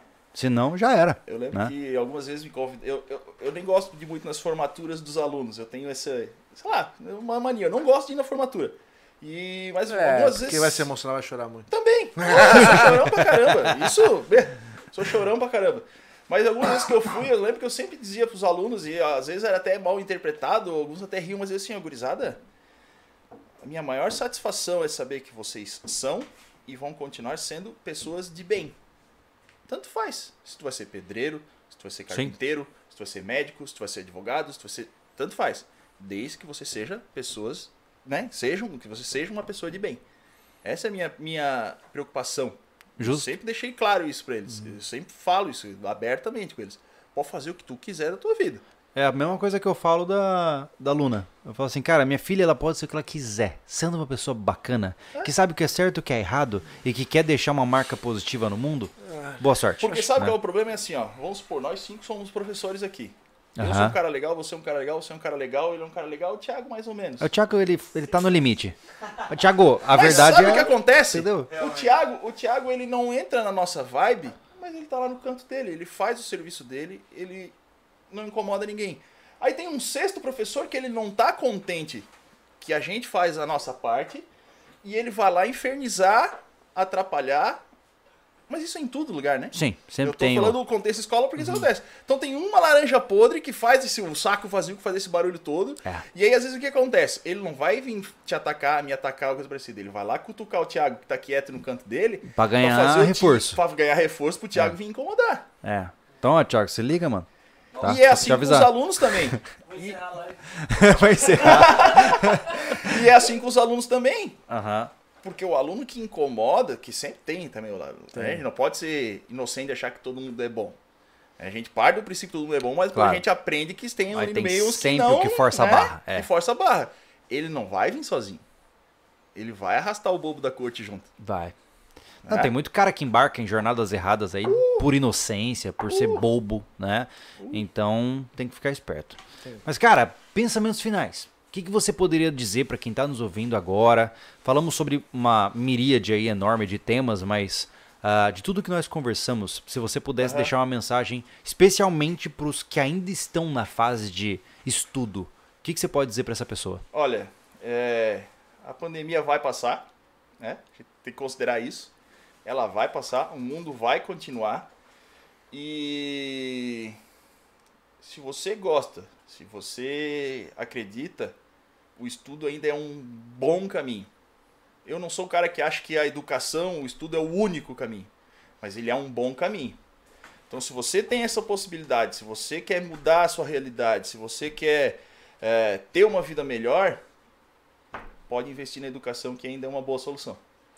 E o segundo é sobrevivencialismo. Continua, segue sobrevivencialismo. Seja um sobrevivencialista, seja um pesquisador que vai dar tudo certo em sua vida. Tiago, tem- é, temos uma finalização aí? Ah, deixar uma observação, né? Que ele falou que podia ter aluno dele que xingava ele aqui, né? Não teve alunos seus aqui que ficaram muito felizes em ver você aqui- por aqui no canal. É só deixar isso aí, porque a impressão que ele passa é que ele é o professor que eu vou me lembrar quando eu tô velho. Entendeu? É o cara que, que ele é amigo, mas ele não perde a autoridade. Essa é a impressão que eu tive, né? Então é legal ter visto o pessoal no chat falando isso. E é legal que assim, ó, a- às vezes acontece, pô, eu dou aula para 700 alunos por ano. É gente, hein? Do rosto, a maioria a gente lembra, mas alguns mudam, né? Então, às vezes o cara vem, ah, professor, como é que você tá? Tá, tá, Pô, querido, blá, blá. Foi embora- A minha mulher meu adora, né? Ela pergunta, tu não faz nem ideia, né? Tu- Às vezes não. Isso. Mas, mas aí agora eu já perdi a vergonha e pergunto, querido, desculpa, mas aonde eu te dei aula? Vezes a gente tem que perguntar, né, cara? Cara, eu acho que não tem profissão no mundo que é mais lembrado ou identificado do que um professor, cara. Não tem É jeito. porque mar... são muitas horas que aquela, aquele, Né? aquela Eu, eu, ve- criança eu, passa, eu né? fico, eu tenho algumas professoras. Agora faz tempo que eu me mudei pra cá, pra cidade, não cruzei mais, mas aí de Florianópolis eu cruzava com algumas ainda que acabaram por conta de vir lecionar na ilha, ficaram por ali, não era Sim. da ilha. De. Não sai daí. Oi, professora. Oi, professora. Ou professora, É. nome, né? O cara já é adulto, formado, tem, tem tudo quanto é coisa, empresa e tá lá. Oi, Cara, professor! eu acho que no fundo deve, ela deve, deve ter se acostumado, se isso é frequente, mas é, quando é um aluno de muito tempo, deve ficar. Nossa. Eu digo, eu lembro que no Facebook encontrei uma professora minha da segunda série, cara. E ela era muito legal. E ela, nossa, Anderson, tu é um homem já. Ela- e ela é uma senhora assim, caramba, pô. Que doideira, que né? legal isso, né? E ela me viu pequeno, com 9, 8 anos de idade. É muito legal. Eu Isso ela nunca no- esqueceu de mim. Eu entro no mercado perto, lá, lá perto de casa, a maioria dos empregados lá foram ou são meus alunos. Professor, professor, professor, o gerente do supermercado me chama de professor. Que loucura. Ah, professor, como é que o senhor tá? Tudo bem e tal? Tipo, né? É, É, é- o professor. É um título que não larga, Só né? que isso, é. isso é uma responsabilidade grande. enorme. Porque se um dia você aparece bêbado andando na rua, Dorra. É. Assim, ó, eu perdi o hábito de beber por dois motivos. Primeiro, o carro, que daí querendo não complica, né? Sim. E segundo, por causa disso, cara. É, não, mas eu, est- eu, tô, eu tô extremizando, mas Sim, é, sim. é aquela história, você bateu o carro e tá querendo esmurrar o cara no trânsito. Cara, se alguém te reconhece, Já game era, over. É. É, meu pai, meu pai sempre falou isso a vida inteira, cara. São 20, 30 anos pra você construir um nome e 5 minutos pra você destruir. É, então. É, hoje a gente vive esse peso, né? A gente tem nossas vidas particulares, mas ó, é, não que a gente não quer mostrar, mas foto com bebida no momento particular e tal, nós temos, né? Nós gostamos de beber nossa, Sim. nossa cachaça e tal. Mas é, eu acho que é uma questão de, de, de respeito, cara. É. Mas- Sabe? Não é assim, ó, eu faço o que faço, a vida é minha, arromba-se. Mas agora eu, eu parei por, por opção, né? Eu perdi o hábito. Mas eu sempre postei. E os alunos sempre, "Ah, professor, Você querido, bebe? eu sou um ser humano igual você. É, é. Quando eu comecei, a- imagina, cara, eu com 19 anos eu comecei a dar aula, minhas alunas tinham 17. Chegava na Caraca. balada que eu ia, elas iam. Que coisa doida, hein? Não, aí às vezes do ano seguinte, cara, tava lá, olhava, daqui a pouco eu chegava. Eu sempre fui um cara grande, chamava atenção. Eu chegava nas baladas, os segurança, né, já me conheciam de longe, daqui a pouco vinha, ô, professor, tem uma aluna tua apagada lá no canto. Eu digo, ah, Ai, cara. meu Deus. Sobrava pra mim acudir, Caraca, que eu coisa fazia, com doida. todo o prazer do mundo, Sim. porque, né, ia lá, acudia, pagava a conta da criatura, levava pra casa, batia na porta, saia correndo. Caramba! Batia na porta, saia correndo. Como é que eu vou explicar pro pai da criatura que a guria tá... Ou o guri? Ave Maria. Mas acontecia. Eu tinha, mesmo, eu tinha tecnicamente a mesma idade que Sim, eles. sim. Cara, de Só 17 tava pra numa- 19 é Eu um tava pulo. só numa É, posição diferente, É, verdade. né? Mas os caras sabiam que eu era professor, às vezes eu falava, ah, professor e tal.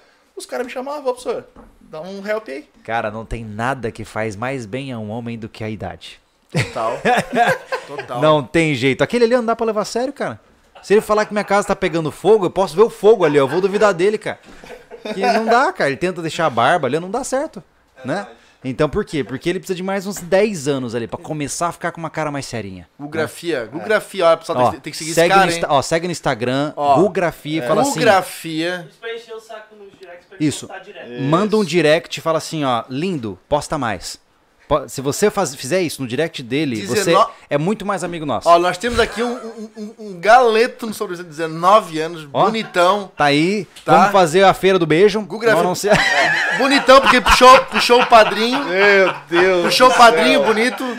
Né? Eu acho que tá na hora de encerrar a live. hein? Não, não, É. mas então já, que- já que estão fazendo propaganda, eu Machado quero fazer na veia. propaganda no meu Instagram, então, né? Mas eu acabei de Claro. falar. Eu quero, eu quero assim, ó, isso. na boa, convido Show. vocês a seguir o Luiz. Como é que é, Luiz? É L-A-R-X. É Luiz Augusto Ramos Xavier. É a sigla 82. É, Larks. Larks 82. Larks, Larks Tá, 82. tudo junto. Tudo junto. Larks L-A-R-X 82. O, Tá. o Luiz é um amante da natureza, um cara que adora passear. Eu comecei, a gente é amigo, Sim. né? E eu, eu, eu gosto de seguir o Luiz porque, cara, vira e mexe bota uma foto muito legal, faz uma piada muito engraçada. É, ele, ele, sou- ele tira sarro dele mesmo. Cara, é muito legal, né? Então, convido vocês a, a seguir o Luiz aí. Segue lá, eu tô meio devagar, devagar agora, até por questões pandêmicas, eu tô saindo muito, mas agora que eu já tomei a primeira dose, a coisa tá começando a engatinhar de novo. Tô com a história da bicicleta aí, que de repente vou começar. Tu tem a bicicleta dupla ainda que comprasse? Tenho, tá lá. Só que com a pandemia a gente quase não, não usou. E, mas Quando aí. pedalo, tu é mulher, quem é mais malandro no pedal? Tu ou ela? Cara, não tem como ser, pe- um ser malandro, que É olha o tamanho. É travado. É a mesma corrente? É a mesma corrente. Não dá pra mandar migué. O Não. máximo que ela pode fazer é Não, não, pode fazer aliviar, força é, no pedal. entendi, só isso. fi- Mas, só é a ali minha, no... mas a minha mulher tá ultimamente, cara, assim, ó, isso é engraçado, né? Minha mulher, ela nunca foi uma atleta. Ela foi bailarina e tal, e tudo mais, mas nunca foi atleta. E com a história da pandemia, ano passado ela teve uns problemas de coluna muito bravo de parar no especialista. E o especialista falou pra ela assim, querido, eu até queria fazer uma cirurgia em ti, mas tu não tem nada? Tu só tem que se mexer. Minha mulher tá virada num atleta, cara, tá virada num giraia. né? Perdeu vinte e tantos quilos, tá fazendo exercício físico Que todo legal. dia, tá andando Que de legal, bike, cara. tá assim, ó. Então, quando eu brinco, ah, a gente sai pra pedalar, cara, porque eu tô pesado, né? Não encaixei a dieta ainda pra, vamos dizer, emagrecer. E se ela fingir, a bicicleta não sai do lugar. Então, ela faz força junto. A gente, tá, a gente tá no pessoal aqui agora, uma coisa que esse louco faz, Ju, que, Ah. né? É tomar banho. Ele tem uma- um, compromisso de uma vez por mês É, se jogar. é, no mar. Independente do inverno, ele se joga no Um mar. banho no mar por mês. Ele faz isso. No mínimo. No ele mínimo. filma essa porra. Para, cara. É, Para. faz, Me faz- dói até a alma quando ele. "Ah, feliz da vida. Eu falei, ah, eu lá pra dar um tapa. Tá maluco? Cara, ó, eu fui pra Recife recentemente, Ô. tá? Eu fiquei sete dias lá. Quando foi a primeira vez, eu fiquei dez. Eu- eu- o rapaz, o Júlio vai lembrar. Eu não aguento. Eu falo três dias, tô longo. Eu quero meu banho. Cara, pode ser morno, mas gelado pra mim não dá, cara. Ô, Anderson, eu, Eu gosto do frio. eu sempre gosto brinco muito assim, frio. ó. Se eu perder pra um banho gelado, eu vou empatar com quem? Ele se sobressai no que ele é melhor, hein? Toma essa, sociedade. Frio é coisa do demônio. Não, eu não, eu não suporto Ô, Júlio, frio. lembra a Serra dos Ovos, Rio de Janeiro? A 6 lembro. graus. Não, não, 6 eu- graus, saía Tinha o- fumaça. Tinha, lembra que tinha o Eu chamei o Júlio batizado? assim, ó. Chamei o Júlio, Júlio, vem cá, ver o pelado. Não, não foi isso. Seu Júlio, olha aqui. ele abriu a porta, cara, eu falei assim, parecia chuveiro elétrico. Tava saindo fumaça por tudo. Tinha o batizado, você chegava da trilha e tomava um banho. Ah, Mano. Só, só grito. Ah, eu, eu, eu não suporto, eu não suporto o frio. Eu não suporto, eu não gosto. Mas assim, ó, por que, por que que eu faço isso? É óbvio, eu escolho sempre um dia quente, querendo ou não, mesmo nas estações tem. E vou no horário do meio-dia, que é o horário que tá o sol mais quente, então é legal Mas a água do mar é sempre gelada até no Ah, verão, cara. Mas é que, cara, tu tá mal acostumado com a água aqui de Floripa. Vai pra cima, Gelado. a água é um pouquinho melhor. é vai vindo o joelhinho, coxinha, quando bate no saquinho. Mas o Já Willy, velho. É, mas, mas tu já viu os filminhos que eu faço? É Willy, eu me jogo. Bum! Entendeu? Não dá Não dá, tempo. não dá nem tempo. Só levanta. E deu. Morri! E Não deu. tô vivo. E deu. Justo. Esse aqui conhece minha água fria. Thiago aí, ó, o DR. É. Água de cachoeira no inverno. Eu ia me dar bem. Naquilo ali eu ia me dar bem, eu acho. Porque É não- mesmo? No banho. Já passei dessa idade. A gente. Ô, É, a gente Tá convidado pra próxima DR, então. Ah, tá. a gente fazia essas coisas no tempo que não tinha YouTube ou coisa Justo, parecida. Eu justo. já participei de. Óbvio que não é nesse nível, nesse Sim, padrão. claro. Mas a gente já teve algumas experiências nesse, nesse- desse tipo aí. É, agora, se tudo der certo, gente, estamos engatilhando a próxima ODR. De verdade mesmo. Semana né? que vem a gente tá indo fazer um reconhecimento diário no Rio de Janeiro. É, Tá, então aqui- potencialmente. Espero que tudo dê certo, né? A gente tá Vamos já ver. encontrando os É. instrutores lá. E vamos fazer um reconhecimento numa localidade que a gente não vai falar ainda, porque tem que ser surpresa, É, né? Lembrando, né, rapaz? Não vamos fazer nenhum story de onde a gente tá, né? é verdade. Isso tem que ser surpresa. Não pode entregar. Então, torçam, né? Que Não vocês. poder, porque cara. aqui a, a, a situação é em dobro. Sim. A, a gente vai proporcionar para essas pessoas interessadas, porque tem. Luiz, É. tem gente, cara, querendo fazer esse negócio. Claro que tem. Se botar em prova. Se desafiar. E outra, então a gente Sair da zona de proporciona para as pessoas um, um desafio controlável, né, das, suas, das suas limitações, e temos um conteúdo pra internet legal, porque foi legal, né, cara? O Olha, olha, olha a pilantragem. Ah. Ah, 2004, 2005 ali tinha um, um cara em Blumenau, ele é até famoso lá. Ele era bombeiro e saiu do bombeiro pra virar policial militar. Ele fez o contrário que a maioria faz, né? E ele criou uma empresa de treinamento e aí tinha esses cursos na área de sobrevivência e tudo mais. Só que ele botava os infiltrados no meio da galera. Aham.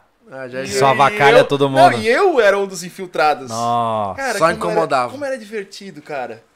Porque assim, eu, Atrapalhar. não, e assim, ó, aquela coisa, é, do, do quebrar o psicológico, né? Sim. Eu sabia que daqui a dois, três dias eu ia comer.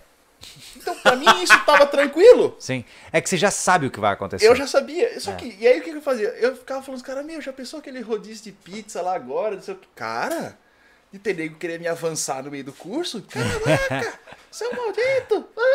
Ah, Entrar em pânico, velho. Cara, eu- que loucura. eu- então, quando vocês lançaram os vídeos aí, eu assisti, cara, eu, eu ria muito, porque eu lembrava lá da situação. Tipo, É, a gente- eu era a impostor gente- no meio da A gente galera. fez um de sobrevivência ali em Balneário. Foi uma pena que a gente não foi pra registrar, foi pela experiência mesmo. Uhum. É, Então a gente teve conseguiu uma imersão muito grande, né? É, a, a fome tu domina, mas o frio, esse aqui passou, porque ele tem recém-chegado aqui no, no, no- no sul. Passou muito frio. Ele só não passou mais frio porque ele tava sendo abraçado, aconchegado o tempo todo numa mulher de cabelo vermelho, A esposa do Thiago. esposa do Thiago. Ele disse que não esquece até hoje os abraços dela. É verdade, Mas, é ó, verdade. lá, intriga, ó, intriga, ó. Como é que os falam? Para, cara. Briga, Cara, briga. Ele vai me dar uma surra. Por isso que eu dei o cookie pra Letícia. Ah, então você tá agradando a minha esposa, é isso? Entendi. Tá bom. Temos que ficar esperto, tá vendo? Então, É, é, é- é legal como tu se descobre. Bom, tu foi na, mala- na, malandra- na malandragem, mas mesmo assim, né? É, a gente tava lá participando Sim. com as mesmas regras, não tinha nenhuma regalia nem nada, eles não sabiam que a gente era. E só que, cara, era divertido, cara. Era bem divertido. Ah, é fantástico. Se desafiar é sempre fantástico. Fora que no final eu era o maior, né? Não. Aí na época eu tinha só 100 quilos. Só. E o instrutor sorteou um pedaço de frango sem sal pra alguém comer. Só tinha o meu número lá. Ah, E aí quando eu peguei o pedaço de frango que eu comi, ele olhou pra mim e disse assim, ó, ou tu quebra a tua perna ou eu quebro ela. ah, não acredito nisso. Mas eu já entendi o recado, né? Sim, claro. Aí eu me joguei lá de um barranco abaixo, ai, ai, ai, socorro, socorro. Nossa, as pessoas devem te odiar até hoje. Transporte de feridos. Pensa, os caras dois dias no meio do mato tiveram que fazer uma maca improvisada pra carregar um animal de 100 quilos. Caramba.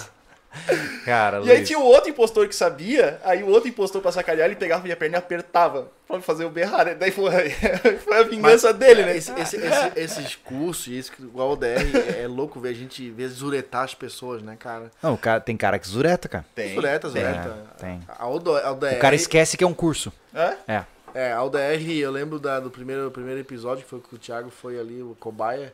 A, a- tinha uma das cinegrafistas que era a, a Júlia, cara. Ela tava assim, apavorada. Nascendo, eu já não tô aguentando mais ver esse povo sofrer, tô quase chorando com eles, cara. Tô... É, Cara, louco, foi foi louco. punk. Aí assim, ó, não, fizeram fogo à noite, a cada duas horas um tem que cuidar pra manter o fogo, né? E botar no último horário. Eu dormi. Torei. Apagou o Que nem, fogo. que nem do, não, que nem do... Cara, é muito mais. Eu queria. Eu queria... Ó, já. Putz, eu queria ser um cara oculto, assim, porque é muito mais. É, aí é o contrário, né? Se Sacanear você não legal. pode participar, atrapalhe. atrapalhe. Isso é fantástico, Cara. cara. Já pensou que massa sua função sem encontrar maneira de zoar a parada? Putz, Que não é difícil, Ó, né? eu- ó lá, ó lá. Mas eu Hã? apaguei de Hã? um jeito tão apagado que o instrutor chegou, ele me chutou, eu não acordei, ele me puxou pelo pé uns 5 metros pra fora do acampamento. Eu não acordei, cara. Apaguei. Caramba. Apaguei. Óbito. Por sorte Ai, o fogo não Deus. apagou. Mas se tivesse. Luiz, cara, é... antes de mais nada, demais você ter vindo aqui. Obrigado pela sua eu que presença. agradeço aí. né? Ó, uma lembrancinha pra você Pô, poder levar bola. casa. Show. E, cara, de verdade, obrigado por estar na linha de frente. Obrigado por, por se comprometer com essas crianças, esses jovens. Sim. Porque alguém tem que fazer esse trabalho. Né? E alguém fazer e ainda gostar de fazer, é, torna tudo ainda mais interessante. Né? Então, se não obrigado, gostasse, cara. já tinha ido embora. É verdade. é verdade. É isso, Anderson. É isso. Foi um prazer ter vindo Meu aqui. agradecimento verdade, é mesmo que o Júlio. No... A gente conversa tanto tempo É, e, é. cara, é interessante, eu, eu fico pensando assim, ó, Luiz, eu vim na cabeça, cara, eu converso com esses caras há tanto tempo e eu vou estar lá hoje com eles, né? e foi muito legal, Luiz, porque a gente fala de qualquer coisa, né, quando a gente Sim, conversa, a gente porque eu tenho mais contato com o Luiz, o Júlio não tem, o Júlio é antipático. mas é, a gente conversa de tudo, até da vida pessoal. Né? Sim. Con- Conto várias coisas pro Luiz, até que eu sou gay, mas não, não sou. Ele vai Né? brincando assim. E O ca- As pessoas já brincam Poxa! com isso. O comediante não pode fazer a piada, pô? Pode, claro que pode. Só que assim, depois coisa. aguenta a zoeira. De- Entendeu? Mais zoeira que vocês fazem comigo. Não posso falar lá no grupo, me chamam de gay, cara. É Pera aí, preconceito, ó, cara. ó, daqui a pouco vão falar que a gente é homofóbico, tá? Gente, pelo amor de Deus, não, é uma brincadeira, tá? Não, não somos. Até porque tem muitos seguidores que são homossexuais, cara. E, e, porra. Inclusive, é, vou fazer um jabá. Se alguém quiser ver, eu recentemente fiz uma live sobre como se define a sexualidade humana lá no Júlio Lobo. É, eu falo sobre O canal do Lobo tá bombando, é, hein? como que funciona a definição de como que você entende o que te excita, seja do seu, do seu sexo ou de um sexo diferente. Então, se você quiser entender sobre isso, tá lá. Aproveitando o gancho aí. Tem essas coisas tudo aí, cara. Eu não, não muito. Eu só finjo. É, eu pesquiso no YouTube. Ah, não vou nem mais fazer piada porque é, vão achar que a gente é preconceituoso. Depois fora do ar a gente continua. Mas, ô. Aí, Luiz, obrigado por ter vindo, cara. Show, né? cara. A gente fazia tempo que não se via, Sim, né? Porque perdemos o acesso, mas o contato não. Tu sumiu por um tempo, depois voltou, lá É. eu te achei de novo. E Eu achei, pô, Luiz não fala mais comigo, pô, não. Eu me tinha, saído, bloqueou eu tinha aqui. saído do Instagram. Luiz tem dessa, dá uma sumida e volta, dá um É, fôlego. Dá um tempo. e volta cabeça, embaixo d'água. Isso, é bem isso aí. E, cara, precisar de mim pra qualquer coisa, estamos sempre à disposição. Massa. Curto o trabalho de vocês mesmo. Não sou aquele que vai dizer concorda com 100% de tudo, mas acho que isso Mas faz assim é parte bom, do cara. faz É o mínimo- parte é o mínimo que eu processo. espero. Isso, faz parte do processo. É. E isso não no- nos coloca em lados opostos em nada. De jeito Com nenhum. certeza. E eu acho muito massa e por isso que eu tô aqui, porque eu acredito em vocês. É nozes, mano. Valeu. Valeu. Gente, muito obrigado pela presença de todos vocês. Desculpe as variações das conexões aí é, com a internet. A gente gravou em offline também. O que, que nós vamos fazer? Nós vamos deletar a versão ao vivo e vamos então fazer um reupload da versão offline, que aí a, a conexão fica inteira, não vai ter perda de imagem e nem de áudio pra vocês, tá bom? É uma promessa de escoteiro. No mais, É, eu tô cansado de falar que esse, a conversa hoje eu falei muito. Eu tô dois acadêmicos falando, eu fiquei. ah, nem vem, nem vem. Você falou bastante, cara. Talvez eu- a minha, sabe qual era uma da minha aspira do podcast? É. O Júlio que me. O Júlio me trouxe pra muita coisa. Anderson, vai apresentar alguma coisa, vamos construir, tu sabe, e, e tu é o cara de- descontraído e tal. E podcast em 2018, 19, não, eu não entrava. Assim, cara, vou fazer o quê? Vou falar o quê? Aquele preconceito comigo mesmo, né? Daí disse, cara, essa nova versão tu vai entrar, cara. Não, vamos lá, nem que seja pra ficar olhando, mas vai lá. E eu tô trabalhando aos pouquinhos, cara. E hoje, o que, que eu acho que eu, eu- fiquei pensando o dia inteiro, meu, o que, que eu vou falar lá, cara? Gente, lembrando que a- o ponto alto dessa conversa aqui será divulgado lá no Sobrecortes. Pois é, o canal de cortes do Sobrecast. Fica à vontade para você dar uma olhadinha. Ah, o link tá na descrição? Acho que ainda não, né? Ainda não. Então o meu estará. vai estar. Ok, no Reupload estará. Nós colocamos todos os pontos altos lá, fique à vontade para você dar uma olhadinha. E, ah, enfim, é a melhor forma de você conhecer caso ah, você não tenha tempo para ouvir uma conversa aí de duas horas, duas horas e meia, tá? É isso? É isso. Não esquecendo, mais uma vez, de entrar na loja SV, conferir nossos produtos, nossos lançamentos de camiseta. Ah, já lançamos o óculos. Ó... ó, entrou o óculos do Lobo agora. Entrou. O meu voltou acetinado e do Júlio emborrachado, como era o primeiro Olha no aí, meu. olha então, aí. demos essa variação pra dar um interesse pro do Júlio Lobo, que é emborrachado do antes acetinado. É o mesmo óculos, porém, né, acetinado.